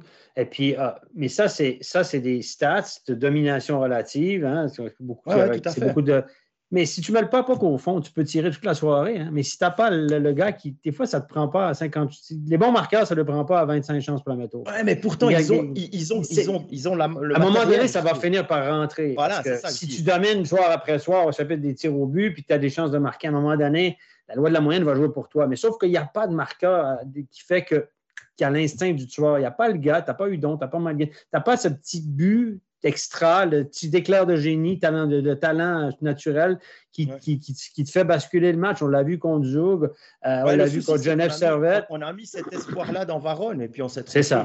C'est ça. Tout revient à ça. Et puis moi, j'ai l'impression, je suis peut-être négatif avec ça, on a déjà parlé, Jean-Philippe, j'ai l'impression que Lausanne va avoir une saison correcte, mais sans plus, moyenne, je dirais, à cause de ce manque de réussite.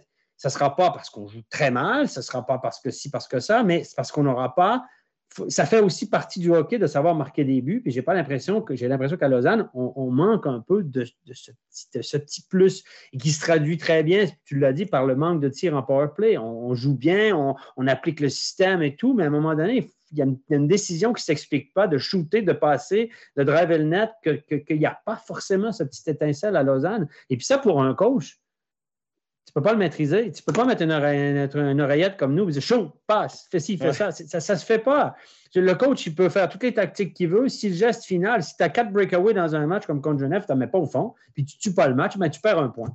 Ben, c'est ça. comment Puis le, box play aussi, ça, le box play, c'est un truc qui j'explique mal. Le box play ne va pas très bien non plus à Lausanne. Hein. Comment tu peux changer ça, Stéphane? Là? Tu parles de, de, finir le dernier geste parce que ça joue dans la tête, mais moi, ce que j'ai vu de Lausanne, c'est qu'est-ce qu'ils ont. On a le match qu'on a studio qu'on avait ce week-end. J'ai vu Lausanne qui, qui est revenu à la base. Le message du coach, c'est get the puck to the net. Mettez des pucks le plus possible à la cage, allez, ça va finir par bondir pour, pour nous. Contre Berne, on l'a vu, on a marqué quelques buts chanceux, ça a marché.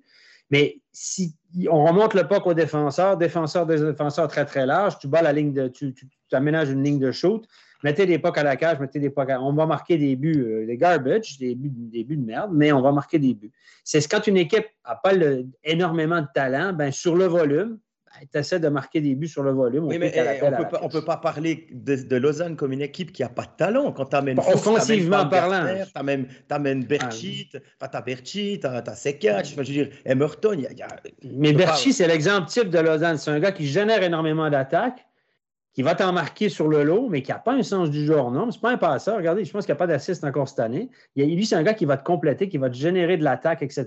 Mais il va t'en marquer sur le lot parce qu'il génère de l'attaque, mais ce n'est pas le génie offensif. Ce n'est pas un gars qui a un sens du jeu. Puis Baumgartner, ben, Gardner, pour l'instant, je ne sais pas s'il a fait un point à Lugano, mais je pense qu'il n'y a pas un point depuis le début de l'année.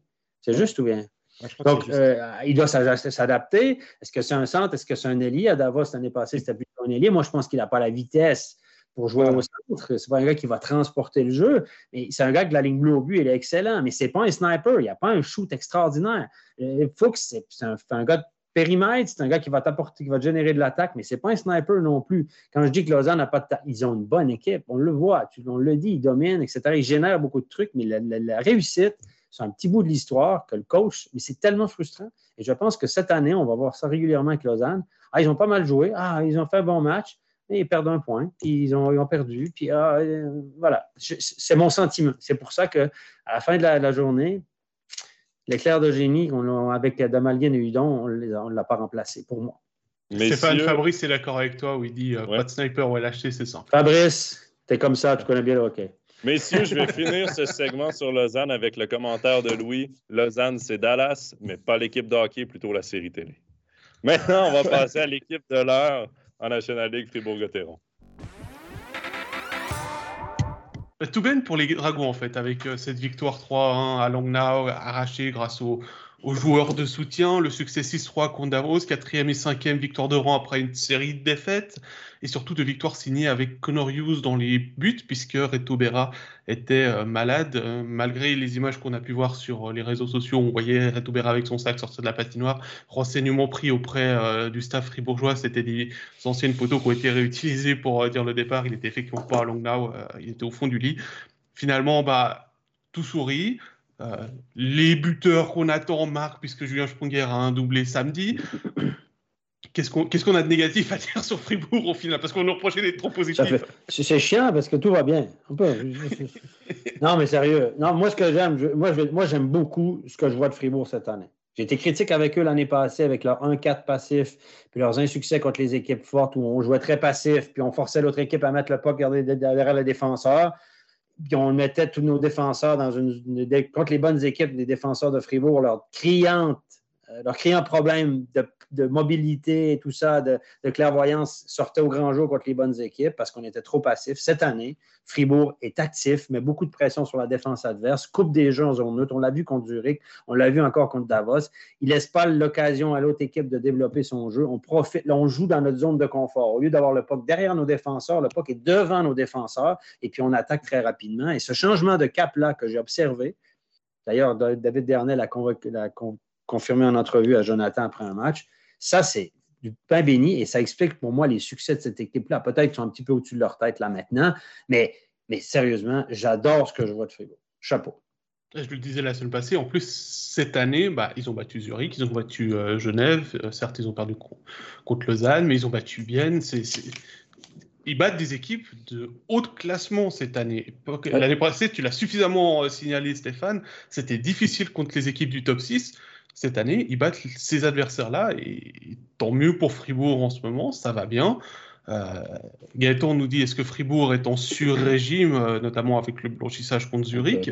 Est-ce qu'ils sont à leur place sans ces blessures? Et puis surtout, il termine avec qu'est-ce que vous pensez du cas Aaron? Euh, À Langnau, j'ai trouvé qu'on voyait que c'est un joueur qui était en manque de confiance. Il s'est retrouvé deux fois juste devant le gardien avec le puck. il avait de quoi battre Robert Mayer, puis au final, il tire dans le logo de, de Langnau, qui ont mis de la cible. Euh, c'est pas forcément euh, ce qu'il y a. Jean-Philippe, ton, ton regard là-dessus Sur le fait que ça fonctionne. Oui. bien sur le fait qu'on le connaît. Ou sur Yannick Heron, euh, vas-y. Ouais, sur ah. Yannick. Yannick Heron, c'est vraiment si on veut gratter quelque chose de négatif à mm. Fribourg et puis le mettre en avant, ben voilà, c'est réussi. Parce qu'on attend, on attend des joueurs de soutien et de lui qui est, qui est plutôt un, un joueur qui, qui, un joueur offensif qui qu'on doit avoir sur un top 6 et sur le power play, normalement.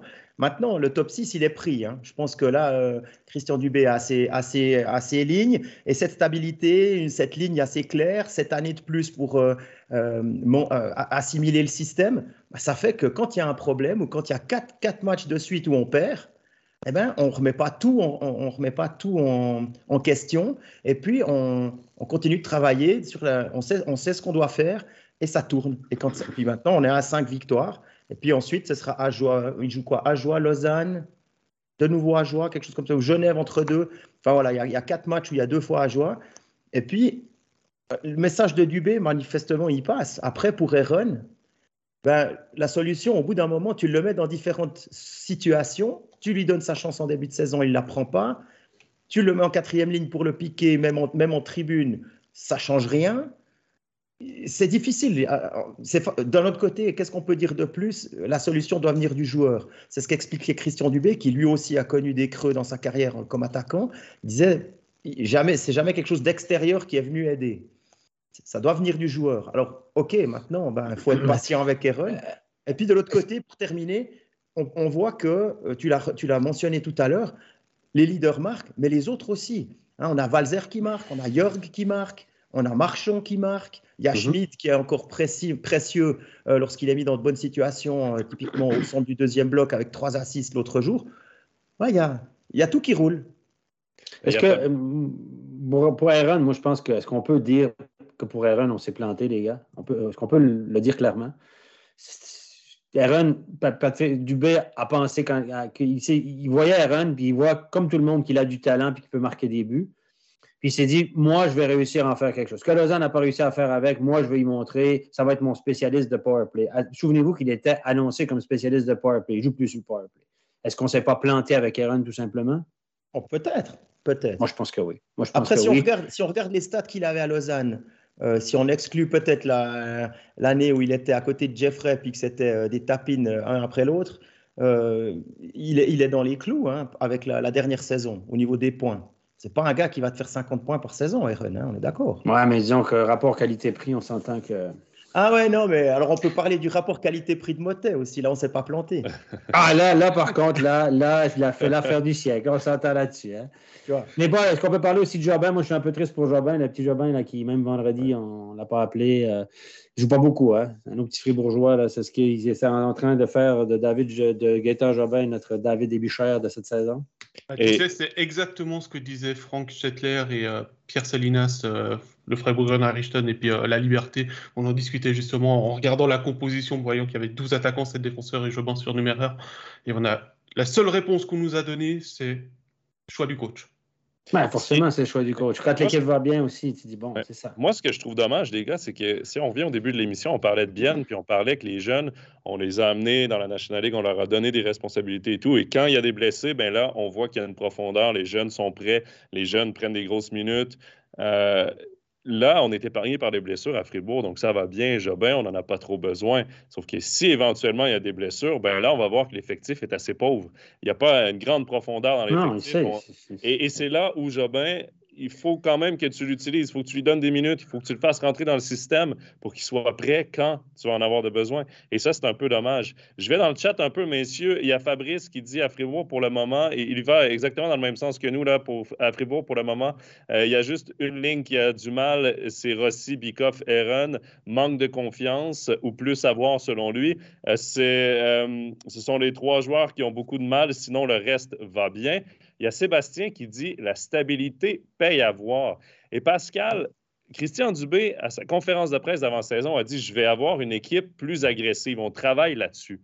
Et c'est ce qu'on voit dans les cinq derniers, dans les cinq derniers matchs. Contre Zurich, c'était une équipe très agressive. Agressive en défense, mais aussi agressive en échec avant, souvent avec deux joueurs profondément en territoire adverse. Euh, et ça paye. C'est vraiment une identité qui a changé et c'est ça qui est beau à voir de Fribourg.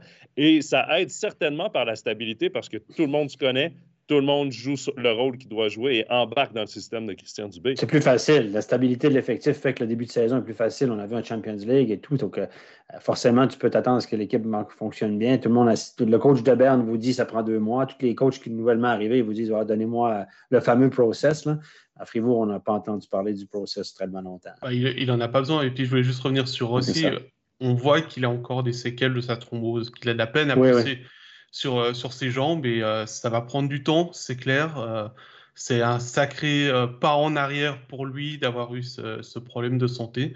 on espère pour lui, bien évidemment, qu'il va pouvoir récupérer ses moyens parce que c'est un formidable joueur pour faire des espaces pour ses, pour ses coéquipiers. Et, moi, c'est un joueur que j'aime bien, Mathias Rossi. déjà, quand il était à Bienne, mhm. partout où il est passé, je trouve qu'il a toujours laissé une bonne impression. C'est pas le mec qui va marquer 20 buts par saison, mais il sera toujours bien placé. Il va toujours et il va marquer 10. C'est ça. 10, des marqueurs de début dans cette ligue-là. Il ne court pas les rues, les gars. Puis il a quand même un bon gabarit. Ce n'est pas un joueur très physique dans l'âme. Ce n'est pas dans son ADN, mais moi, j'aime beaucoup aussi. Là, je trouve qu'il est en sous-régime, clairement, mais on voit qu'il a de la peine. Puis un, autre qui est en sous-régime, c'est Bikoff, un point en 11 matchs. Ouais. Mais euh, quand une équipe va bien, personne ne parle de Bikoff. Si l'équipe allait mal, tout le monde dirait ah, à part by the way, Bikoff, il va pas bien, il marque pas. Donc, ouais, euh, Bikoff, il était au centre, il a été remis à l'aile, il est de nouveau au centre pour un match. C'est ça. ça. Et puis, il y a un truc quand on parlait de l'échec avant de Fribourg. Alors, oui, c'est euh, possible de le faire quand on voit tes deux ailiers, mais c'est possible seulement si ton F3 il est malin. Hein. parce que sinon, ah bah tu pars à l'abattoir et puis là, ils ont la chance d'avoir des gars comme Desharnais, comme Schmid qui écoute, qui veut apprendre, comme euh, qui c'est qu'il y a encore Il y a Valzer, et puis, et puis il y a Bikov. Donc des centres qui sont responsables, qui sont dans leur, à leur place. Tu parlais d'être dans la bonne chaise. Ben là, tu peux te permettre ça parce que tu sais que ces, ces quatre-là, ils, vont faire le job, ils vont, être, euh, ils vont être au bon endroit au bon moment, puis pas euh, se lancer à mhm. l'abordage n'importe comment. Il y a Gaëtan dans le chat qui dit oui, on a vu l'évolution du système, ça fait plaisir, mais c'est pas l'arrivée de Diaz qui a révolutionné le vestiaire. Mais je pense pas que Dubé avait besoin de Diaz pour révolutionner son vestiaire. Et d'ailleurs, c'est très intéressant, euh, Steph en studio là, le match de Fribourg Davos qu'on avait samedi à l'entrevue, Pavel Rosa a dit le, les joueurs les joueurs se sont réunis, les joueurs ont trouvé la solution. Et c'est là où on voit que le vestiaire est fort. À Fribourg, on parlait du vestiaire à Genève, mais je pense qu'à Fribourg, le vestiaire est fort aussi et ça fait partie de la stabilité. Si les joueurs s'impliquent dans le système d'une équipe, évidemment, tous les coachs modernes parlent à leurs joueurs, ils disent qu'est-ce que tu en penses, etc. les joueurs qui ne sont pas à l'aise, ils disent moi, je suis pas à l'aise avec ça, etc. Mais si le changement de cap vient du vestiaire en disant nous, on est 1-4, là, on n'est plus capable. Quand les grosses équipes, on est débordé, puis on est toujours sur la défensive, on joue que sur les contre-attaques. On veut, on, pense qu'on est capable, coach, de soutenir un rythme plus élevé. Ça demande plus d'énergie, hein? c'est le but de dépose d'énergie supplémentaire. Ici, on dit, coach, nous, on pense qu'on aura plus de succès comme ça, puis c'est comme ça qu'on veut jouer. OK, allez-y, les boys. Avec les gars, ils veulent prouver au coach qu'il a raison.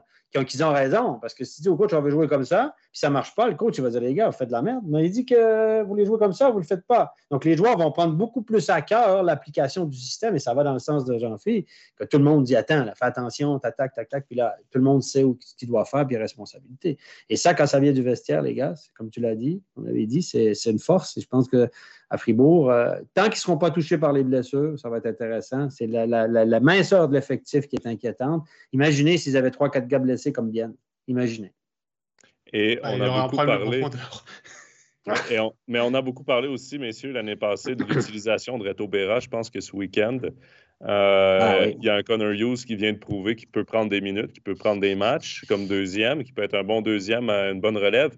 Et ça, peut-être que ça va permettre à Christian Dubé de reposer son numéro un pour les playoffs. ça, ce ne serait pas une mauvaise chose. Il y a Juju, les gars. déjà prouvé aussi l'année passée. Hein. C'est lui qui avait gagné le, match le dernier match à Langnau avec ce 5-0. Il était venu en relève sur un match contre Davos. Il y avait 4-1. Et Fribourg, mm. pour Davos et Fribourg s'était imposé aussi. c'est un très bon numéro 2. Ce sera jamais un numéro 1, mais c'est un très bon numéro 2, Connor Hughes. Et euh, son expérience, parce qu'il n'est pas si jeune que ça, non. il a 27 ans, mais c'est un, un, gars qui va pouvoir, justement, comme tu le disais, Joe, reposer Reto Berra, et ça va être important avec notamment la Champions League où Fribourg a encore 4 matchs minimum. Messieurs, on va conclure là-dessus pour Fribourg-Gotteron parce qu'il nous reste encore une équipe à parler et c'est la ah joie. Stéphane, avec ta remarque là, tu vas pas faire des J'ai plus l'habitude, les gars. J'ai plus l'habitude de 5. J'ai toujours l'impression qu'on a 4 romans, mais là, 5e, j'avais oublié le 5e. T'es pas assez sur qui... cette année, c'est pour ça. C'est ça, j'ai perdu le fil là. à jouer qui reste sur une victoire à domicile contre Langnau 3 à 2 et puis le lendemain c'était hier défaite 6 à 0 à Davos début de match très difficile il y avait 3-0 après 2 minutes de jeu mais on, va dire que l'essentiel Jean-Philippe c'est les 3 points sur l'ensemble du week-end et les 3 points pris à domicile ah oui, c'est clair que si tu fais si tu fais trois points par week-end, tu vas bien trois points en deux matchs, tu vas bien t'en sortir. Ça c'est ça c'est certain. 1,5 points par match. Je pense que là, là tu, peux, tu peux presque signer pour les pré-playoffs facile. Là, par contre, euh, sur le, la totalité de la saison, on n'y est pas. Hein. On y est à 0,9, on est un peu en dessous d'un point par match. Et ça, ça par contre, ça va, il faut que ça change un petit peu hein, pour euh, être un petit peu plus serein. Maintenant, euh, la nouvelle, c'est comment remplacer Jonathan Eisen parce que on peut dire ce qu'on veut, euh, il, en a besoin d'un joueur comme ça, on a besoin d'un buteur. Et puis, euh, ben, le marché étant ce qu'il est, j'imagine que c'est un peu compliqué, malgré le fait que les camps de NHL maintenant ont gentiment retranché euh, les joueurs qu'ils ne voulaient pas. Mais après, il y a aussi une question de budget, une question de, de permis de travail, etc. Donc, il faut, éventuellement mm-hmm. se tourner vers, plutôt vers l'Europe que vers l'Amérique du Nord. voilà, il y a, il y a beaucoup de choses à bouger les choses positives, ben, on regarde que, on va dire, ce qu'on connaissait d'Ajoie dans les, dans les matchs de coupe, dans ce qu'on a pu voir l'année dernière en, finale contre Cloton, cette équipe-là, elle a un feu qui la pousse, et ça, ça, ça s'éteint pas. J'avais un peu peur de, de voir euh, Ajoie faire des coups de temps en temps. Ben non, finalement, euh, elle, elle reste assez souvent dans le match, même si au final, elle perd. Mais l'apprentissage pourrait se faire un peu plus vite que prévu. Steph, dans le chat, il y a Patrice qui dit Stéphane, il y a des poutines à Porrentruy, ça te réveillera. Peut-être que tu vas, tu vas moins les oublier la prochaine fois. ah, ben, le Jura, c'est le Québec, les gars. Moi, le Jura, c'est comme c'est le même combat que le Québec, j'ai toujours dit. Hein. Je, je m'identifie totalement au Jurassien là-dedans. Il y a eu deux questions par rapport au début de match de hier, il y a eu ce coach challenge pris par, euh, par Gary Chian qui a débouché sur deux minutes. Alors, ouais. Vladi dit est-ce que les ne sont pas un peu trop durs avec le néo promu à jouer euh, à commence le match avec une pénalité euh, Il y a Patrice qui demande justement un avis sur le, le, coach challenge qui ne passe pas hier. Finalement, c'est aussi, alors c'est pas forcément une mauvaise décision de prendre le challenge, il y a eu un doute. Mm -hmm. On demande aux arbitres d'aller voir, ouais. mais ça, ça débouche directement sur le, sur le deuxième but euh, dans la foulée, puisqu'il y a cette infériorité numérique, mais c'est peut-être pas ça le gros problème hier, je dirais. C'est. Deux matchs en 24 heures avec un long déplacement. Voilà. c'est ça. Davos avait perdu la veille. Hein. Ouais, C'était la même chose pour Davos. Il y avait un long déplacement aussi, euh, deux matchs en 24 heures. Mais quand tu joues Davos, à la maison le lendemain, c'est mieux. C'est mieux de jouer à Davos. Quand tu joues deux matchs en 24 heures, les équipes préfèrent jouer le lendemain à la maison. À l'extérieur d'abord, le lendemain à la maison parce que tu te réveilles dans ton lit tu peux faire une sieste, tu peux, t'es pas, pas, tu te réveilles, puis tu repars directement, puis tu dors dans le car euh, avec un oreiller mal placé, puis tu te réveilles avec un torticolis. Là. Donc, c'est, tous les petits détails qui font que ça, ça fait une différence. Mais euh, les étoiles n'étaient pas alignées pour eux. Davos avait perdu la veille, ils devaient réagir à la maison et tout. Donc, euh, ça se sentait. Puis, encore une fois, on a surchargé les étrangers vendredi. Je ne blâme pas Gary. plus de 25 minutes encore de temps de glace pour notre ami De Vos. Là. Euh, vendredi, il joue la mal un pied en plus, donc il fallait s'attendre qu'il n'allait pas sortir très fort dimanche, euh, moins de 24 heures. Mais l'idée d'aller all-in sur un match, si tu penses que tu tiens ton os contre Langnau vendredi, puis tu fais tout pour le gagner, puis tu surcharges tout le monde, quitte à, quitte à, ce que le match le lendemain, tu payes le prix c'est pas une mauvaise stratégie compte tenu des capacités et du, contingent du HCA. Je vois. Si tu, réussis. Joues pas mardi, tu joues pas le mardi? Voilà. Donc, c'est pas. S'ils se font planter de temps en temps, hier, qu'ils perdent 2-1 ou qu'ils perdent 6-0, ultimement, c'est une défaite. Ils se sont fait planter quelques fois, là, ça, ça va arriver des cartons. Et, mais si tu gagnes ton, tes points que tu dois faire à la maison contre des équipes que tu peux prendre, puis que tu vas créer la surprise, ben, à la fin de l'année, ça ne sera pas si mal que ça. Un point par match, c'est 52. 52, c'est beaucoup mieux que Rapi euh, ouais, 30, première année. Et, c'est sûr et certain que depuis le début de la saison, on parle, Ajoie va finir, euh, va être dans le bas de classement, va se battre contre Langnau, va se battre contre ces équipes-là. Ben, tu bats Langnau, c'est ce que tu devais faire. Et d'ailleurs, Patrice, dans le chat, il écrit on pouvait parier euh, son hypothèque sur, la victoire de Davos, mais en Ajoie, personne ne leur en voudra. C'était le match contre Langnau qu'il fallait gagner et ils, l'ont fait. C'est vrai que. Et en plus, c'est le match à la maison. Donc, c'est sûr certain que tu veux ramener des. Et Ajoie joue bien à la maison. C'est une équipe combative. C'est une équipe qui est soutenue par ses spectateurs. Et oui, le score de 6-0 fait mal. Mais euh, c'est dur à voir. Mais je ne pense pas que tout est acheté à la poubelle dans ce match-là non plus. Ça a été un difficile début de match. Par la suite, à jouer pas que du négatif dans ce match-là non, plus. Ils n'ont juste pas réussi à profiter de leur chance. Euh, et ont concédé trop de buts au départ, ce qui, qui... c'est toujours difficile de jouer du hockey de rattrapage. Et là, qu'en plus, c'est 3-0 après deux minutes. Les gars, c'est jamais facile d'aller jouer à la bosse il, y a, Fabrice qui demande est-ce que deux matchs en 24 heures faussent-ils un peu notre championnat? Il a rarement vu deux victoires de suite, donc le samedi et le dimanche. Euh, c'est rare, mais c'est comme ça pour tout le monde, donc je pense pas que ça, chauffe, que ça, que ça fausse Après, il y, a des équipes qui aiment beaucoup jouer le dimanche. Hein. C'est le cas de Davos. Ah, ça permet d'avoir euh, le dimanche à la maison. Donc, euh, eux, ils s'exposent à jouer le samedi à l'extérieur, le dimanche à la maison. Pour eux, c'est deux matchs en 24 heures aussi. Donc, euh, voilà. Puis Davos joue demain encore. Ça fait trois. Vous avez vu, le temps de glace, Volven a été malin hier. Il a pris les devants 3-0. Il a fait tourner son banc. Rasmussen, joueur du match, avec 11 minutes de temps de jeu. Le joueur le plus utilisé, c'est quoi? 17 minutes, c'est un défenseur. Donc, lui, il, s'est dit 3-0, c'est dans la poche tranquillement, on fait tourner l'effectif. Parce que lui, il était déjà en mode je, on joue 3 en 4, on se déplace à Genève mardi, je ne veux pas brûler personne. Donc, une bonne gestion du banc de, de Christian Volven en vue du match euh, à Genève demain soir. personne au-dessus de 17 minutes 30, euh, c'est Young qui est à 17 c'est rare, minutes C'est rare ça.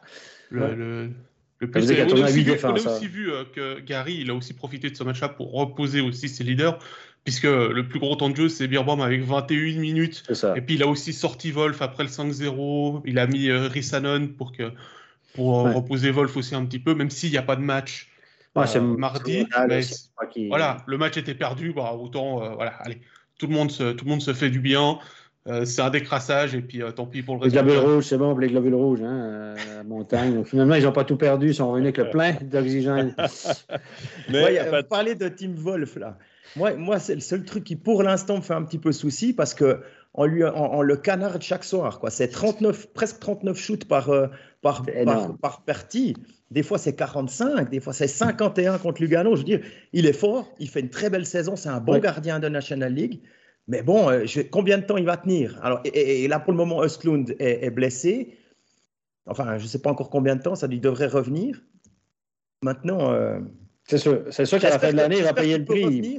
et que la blessure de Boltzhauser ne le ramène pas à Lausanne. Parce que là, à ce moment-là. il appartient à Lausanne, oui, c'est ça. Voilà. Là, parce que Boltzhauser s'est pété un doigt, si je me souviens juste. Et mhm. euh, ben, son absence, est-ce que c'est une... En fait, d'après ce que j'ai compris, c'est une grosse blessure. Ils ont le droit de rappeler Osloon. Si c'est pas une grosse blessure, euh, voilà. Est-ce que une grosse blessure selon qui, Jean-Philippe? Voilà, c'est ça. Ben, c'est la grosseur de l'articulation, parce qu'un ben, doigt, les gars, si moi, je dis pas. Le doigt. pour un gardien, si c'est la momitaine, euh, le doigt, c'est important. Hein. Ah, oui, c'est une grosse blessure. Une grosse bah c'est ça. Et si Lausanne rappelle Osloon, ben, ça fait un, ça fait un coup de plus sur la tête du, du, direct, du directeur sportif à, à Ajoie. Quoi. Ouais, mais euh, effectivement, tu as raison, Wolf. Euh, s'il fait canarder toute la saison, à un moment donné, ça va, ouf, ça va être compliqué. Bon, il y, a, y, a, y, a Patrice qui nous dit que comme hier, hier euh, Ajoie a tiré plus que Davos. Ça joue pas ouais, beaucoup. 26, 26, 25, je crois. C'était pas. Ah, mais bon, quand, 27, quand, tes 5 premiers tirs, ça fait 3 goals, je pense que. Ouais, tu vois comment hein. Bon, alors on va rester encore sur Ajoie. Il y a quelques questions. Il y a Hugo euh, qui euh, demande Udacek à Ajoie ou pas, puisque euh, on sait que cette semaine, Vincent et Gary vont être à fond sur retrouver le remplaçant de Jonathan Lausanne. Udacek, je peux vous dire, quand il est arrivé à Lausanne, il avait joué son premier match à Rapperswil. Et à l'interview, puisqu'on était allé le voir pour faire connaissance, il avait clairement dit qu'il était là pour l'argent. Il a dit on m'a offert un bon, un bon contrat, alors je suis venu. Et je ne suis pas sûr que Agen ait les mêmes ressources que Lausanne, sans, sans parler depuis son fond. Mais euh, je ne suis pas, pas persuadé que les Jurassiens aient, le portefeuille assez garni pour Udacek. À moins qu'ils ils veulent absolument jouer puis qu'ils ne pensent pas qu'il va trouver autre chose. Ils vont peut-être lui prêter une voiture du garage d'à côté. Et, c'est peut-être Udacek, hein, le remplaçant de Varone, hein, du coup. À Lausanne, hein, peut-être. Ah, lui, lui c'est un sniper.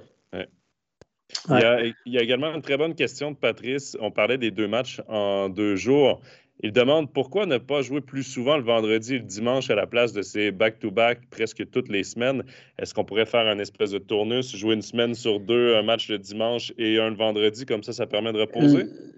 Oui, sportivement parlant, euh, ils le font en Allemagne, ils le font dans beaucoup de pays. Ce serait la meilleure On solution. Le fait les, les, joueurs le font, les joueurs le disent, euh, les, les, staffs le disent, le staff technique le dit. Ce n'est pas, pas les staffs techniques qui décident, c'est les caissiers. Puis ils, vous, ils vous diront, tous les clubs vous diront que les matchs du dimanche ne sont, sont beaucoup moins payants parce que les gens ils vendent moins de billets déjà. Et puis, euh, les gens consomment beaucoup moins.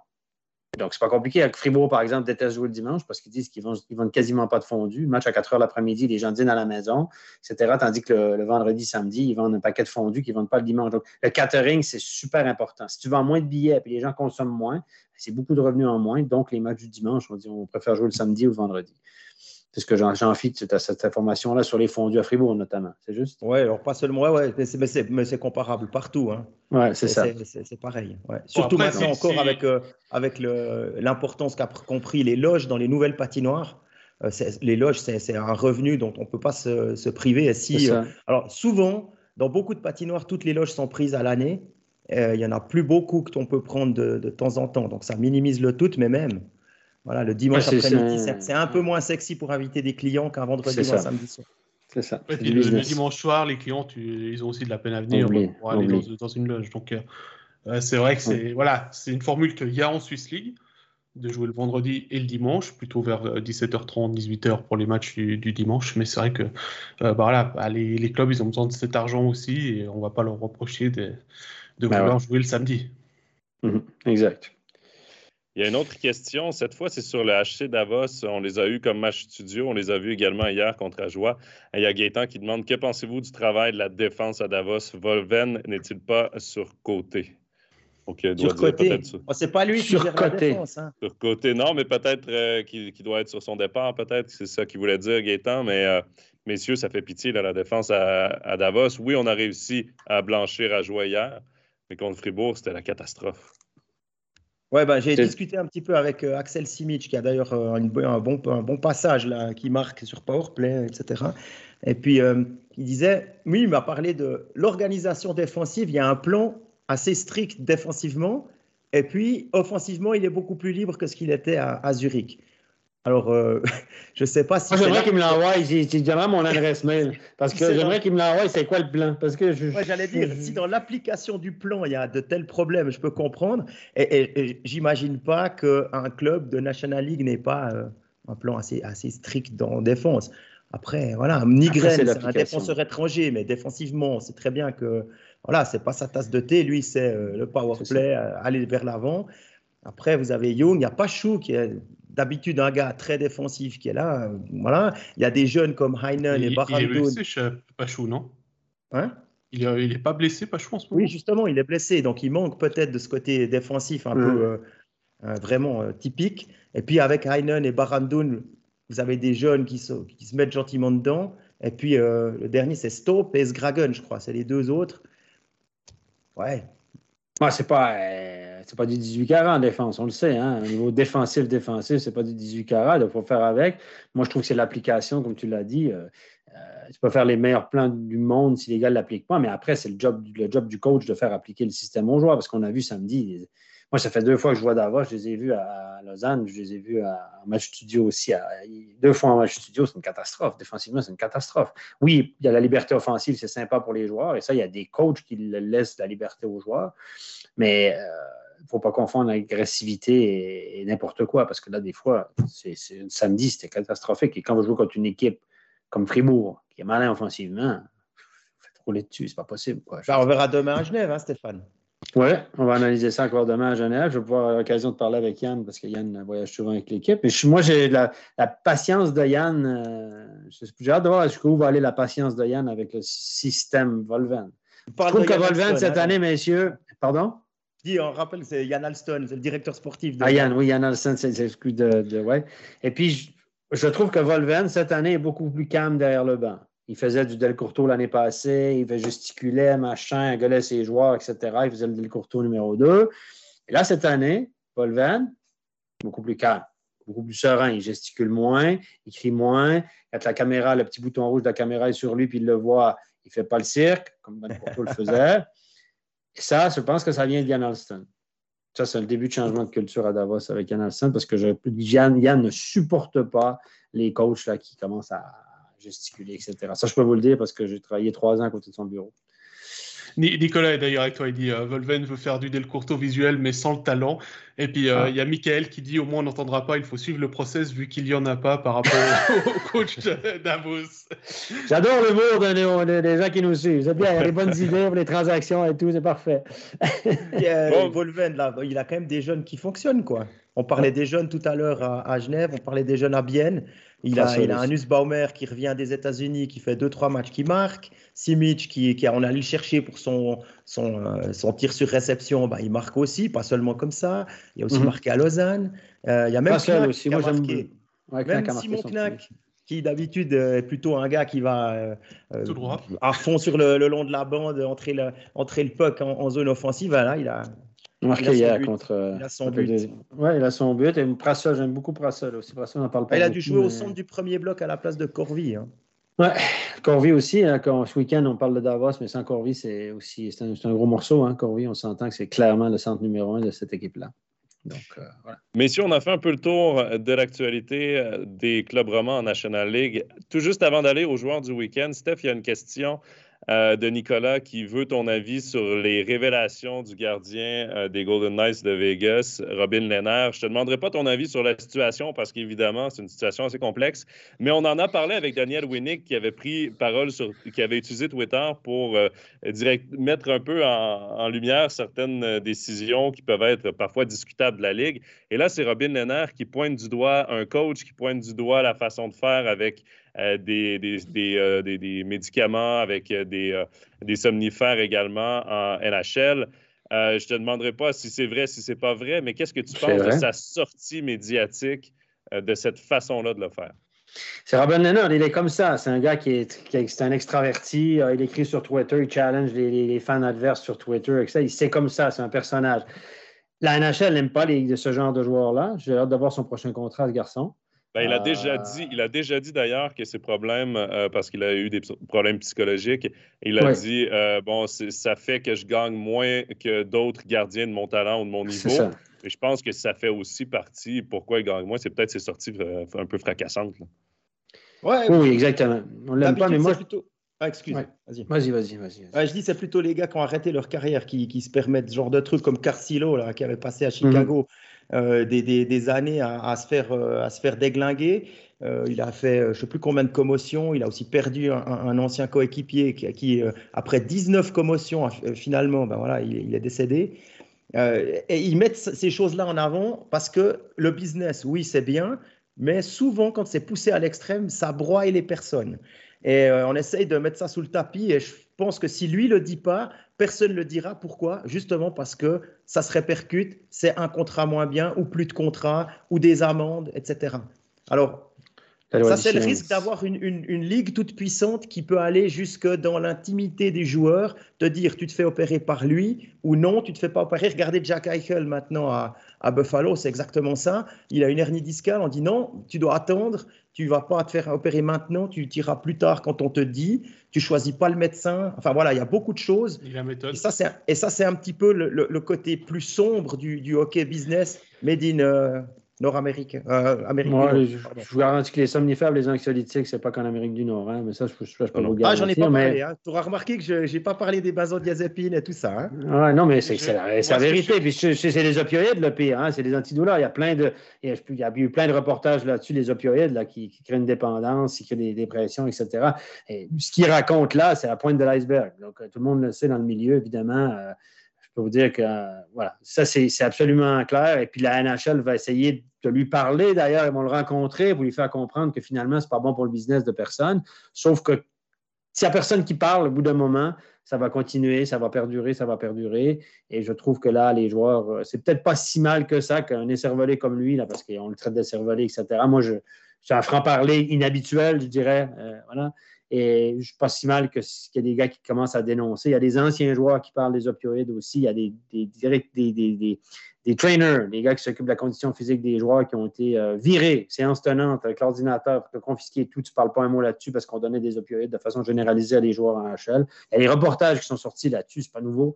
Et que lui en parle, peut-être que ça va délier certainement. Mais tu vois, tu vois Stéphane, quand tu dis euh, c'est pas bon pour le business, quand tu parlais de Winnick qui sort sur, le, sur les. Mais les critiques une décision, c'est un peu différent. Critique une décision disciplinaire. Qu'est-ce qui est le meilleur tu prends, Si on prend les opioïdes et LNR, si on se dit, ouais, qu'est-ce qui est le meilleur pour le business C'est de ne pas en parler ou bien que ça n'existe pas?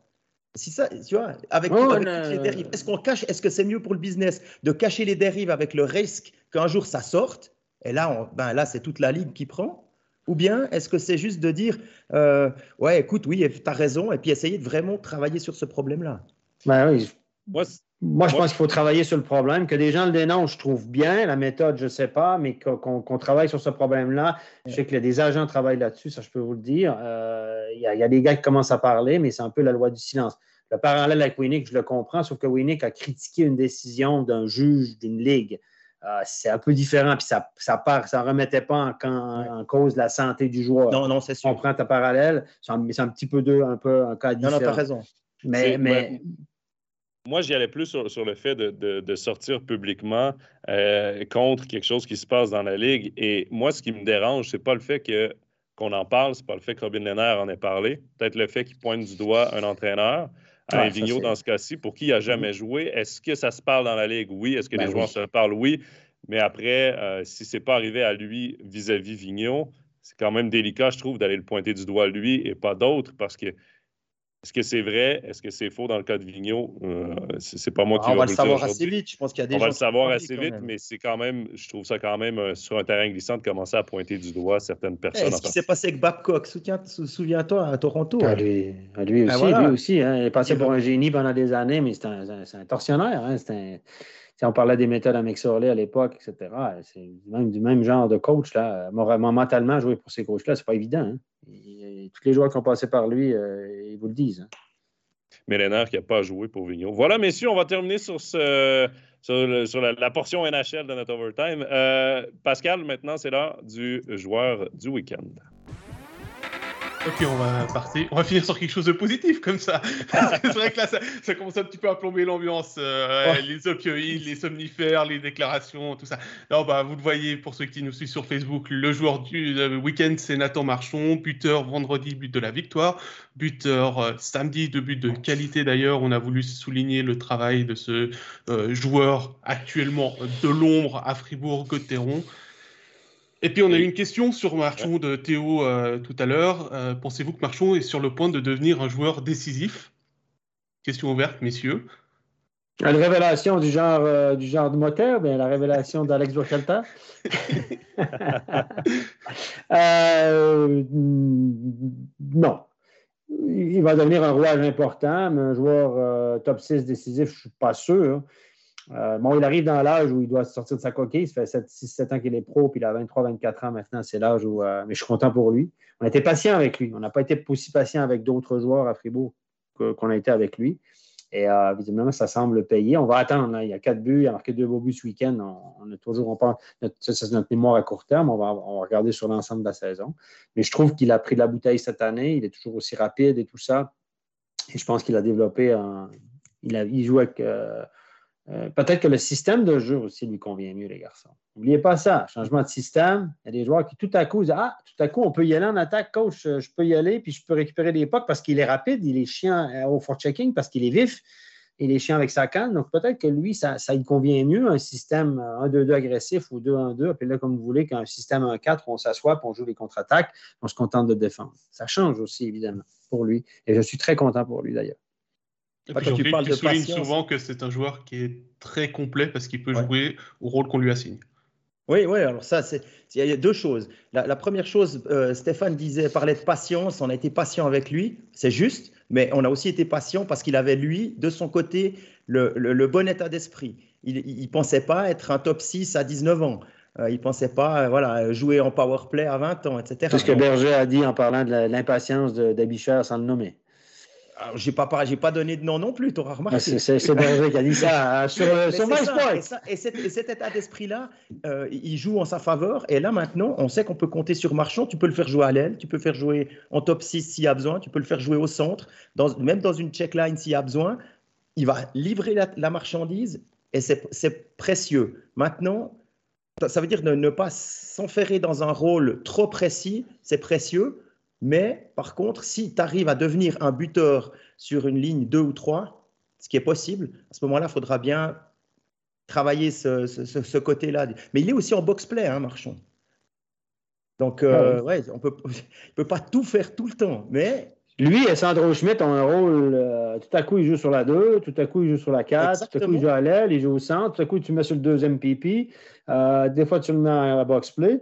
Donc, c'est des joueurs qui sont multitâches, sans être, ils ne sont pas spécialistes de rien, mais font tout Mhm. assez bien.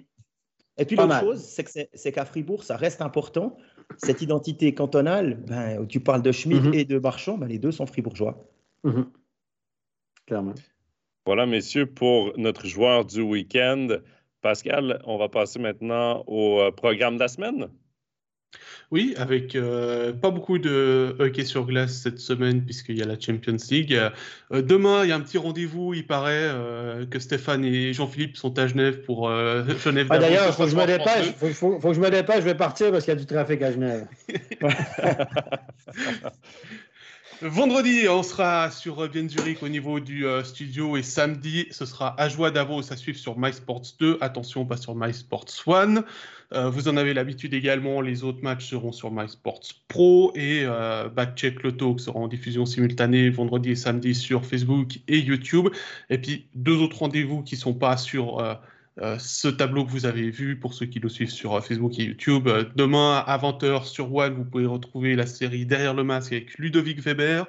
Il y aura d'autres diffusions et dimanche, ce sera le deuxième épisode avec Tobias Stéphane. Et puis samedi, c'est 22h, mais on n'a pas encore la chaîne à vous donner.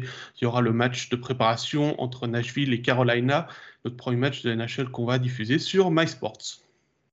Voilà, c'est ce qui conclut notre overtime pour cette semaine. Stéphane, Jean-Philippe, Pascal, merci beaucoup d'avoir été avec nous. Merci beaucoup au chat qui a été euh, euh, très animé tout, au long euh, de l'émission. Créatif surtout, créatif. Créatif, continuez comme ça. évidemment, on peut nous réécouter sur YouTube, Spotify, SoundCloud, Apple Podcast. Tous les overtimes sont disponibles, mais également depuis la semaine passée, il y a aussi les backcheck the talk qui sortent dès le lendemain de l'émission. Donc tout ça est à suivre.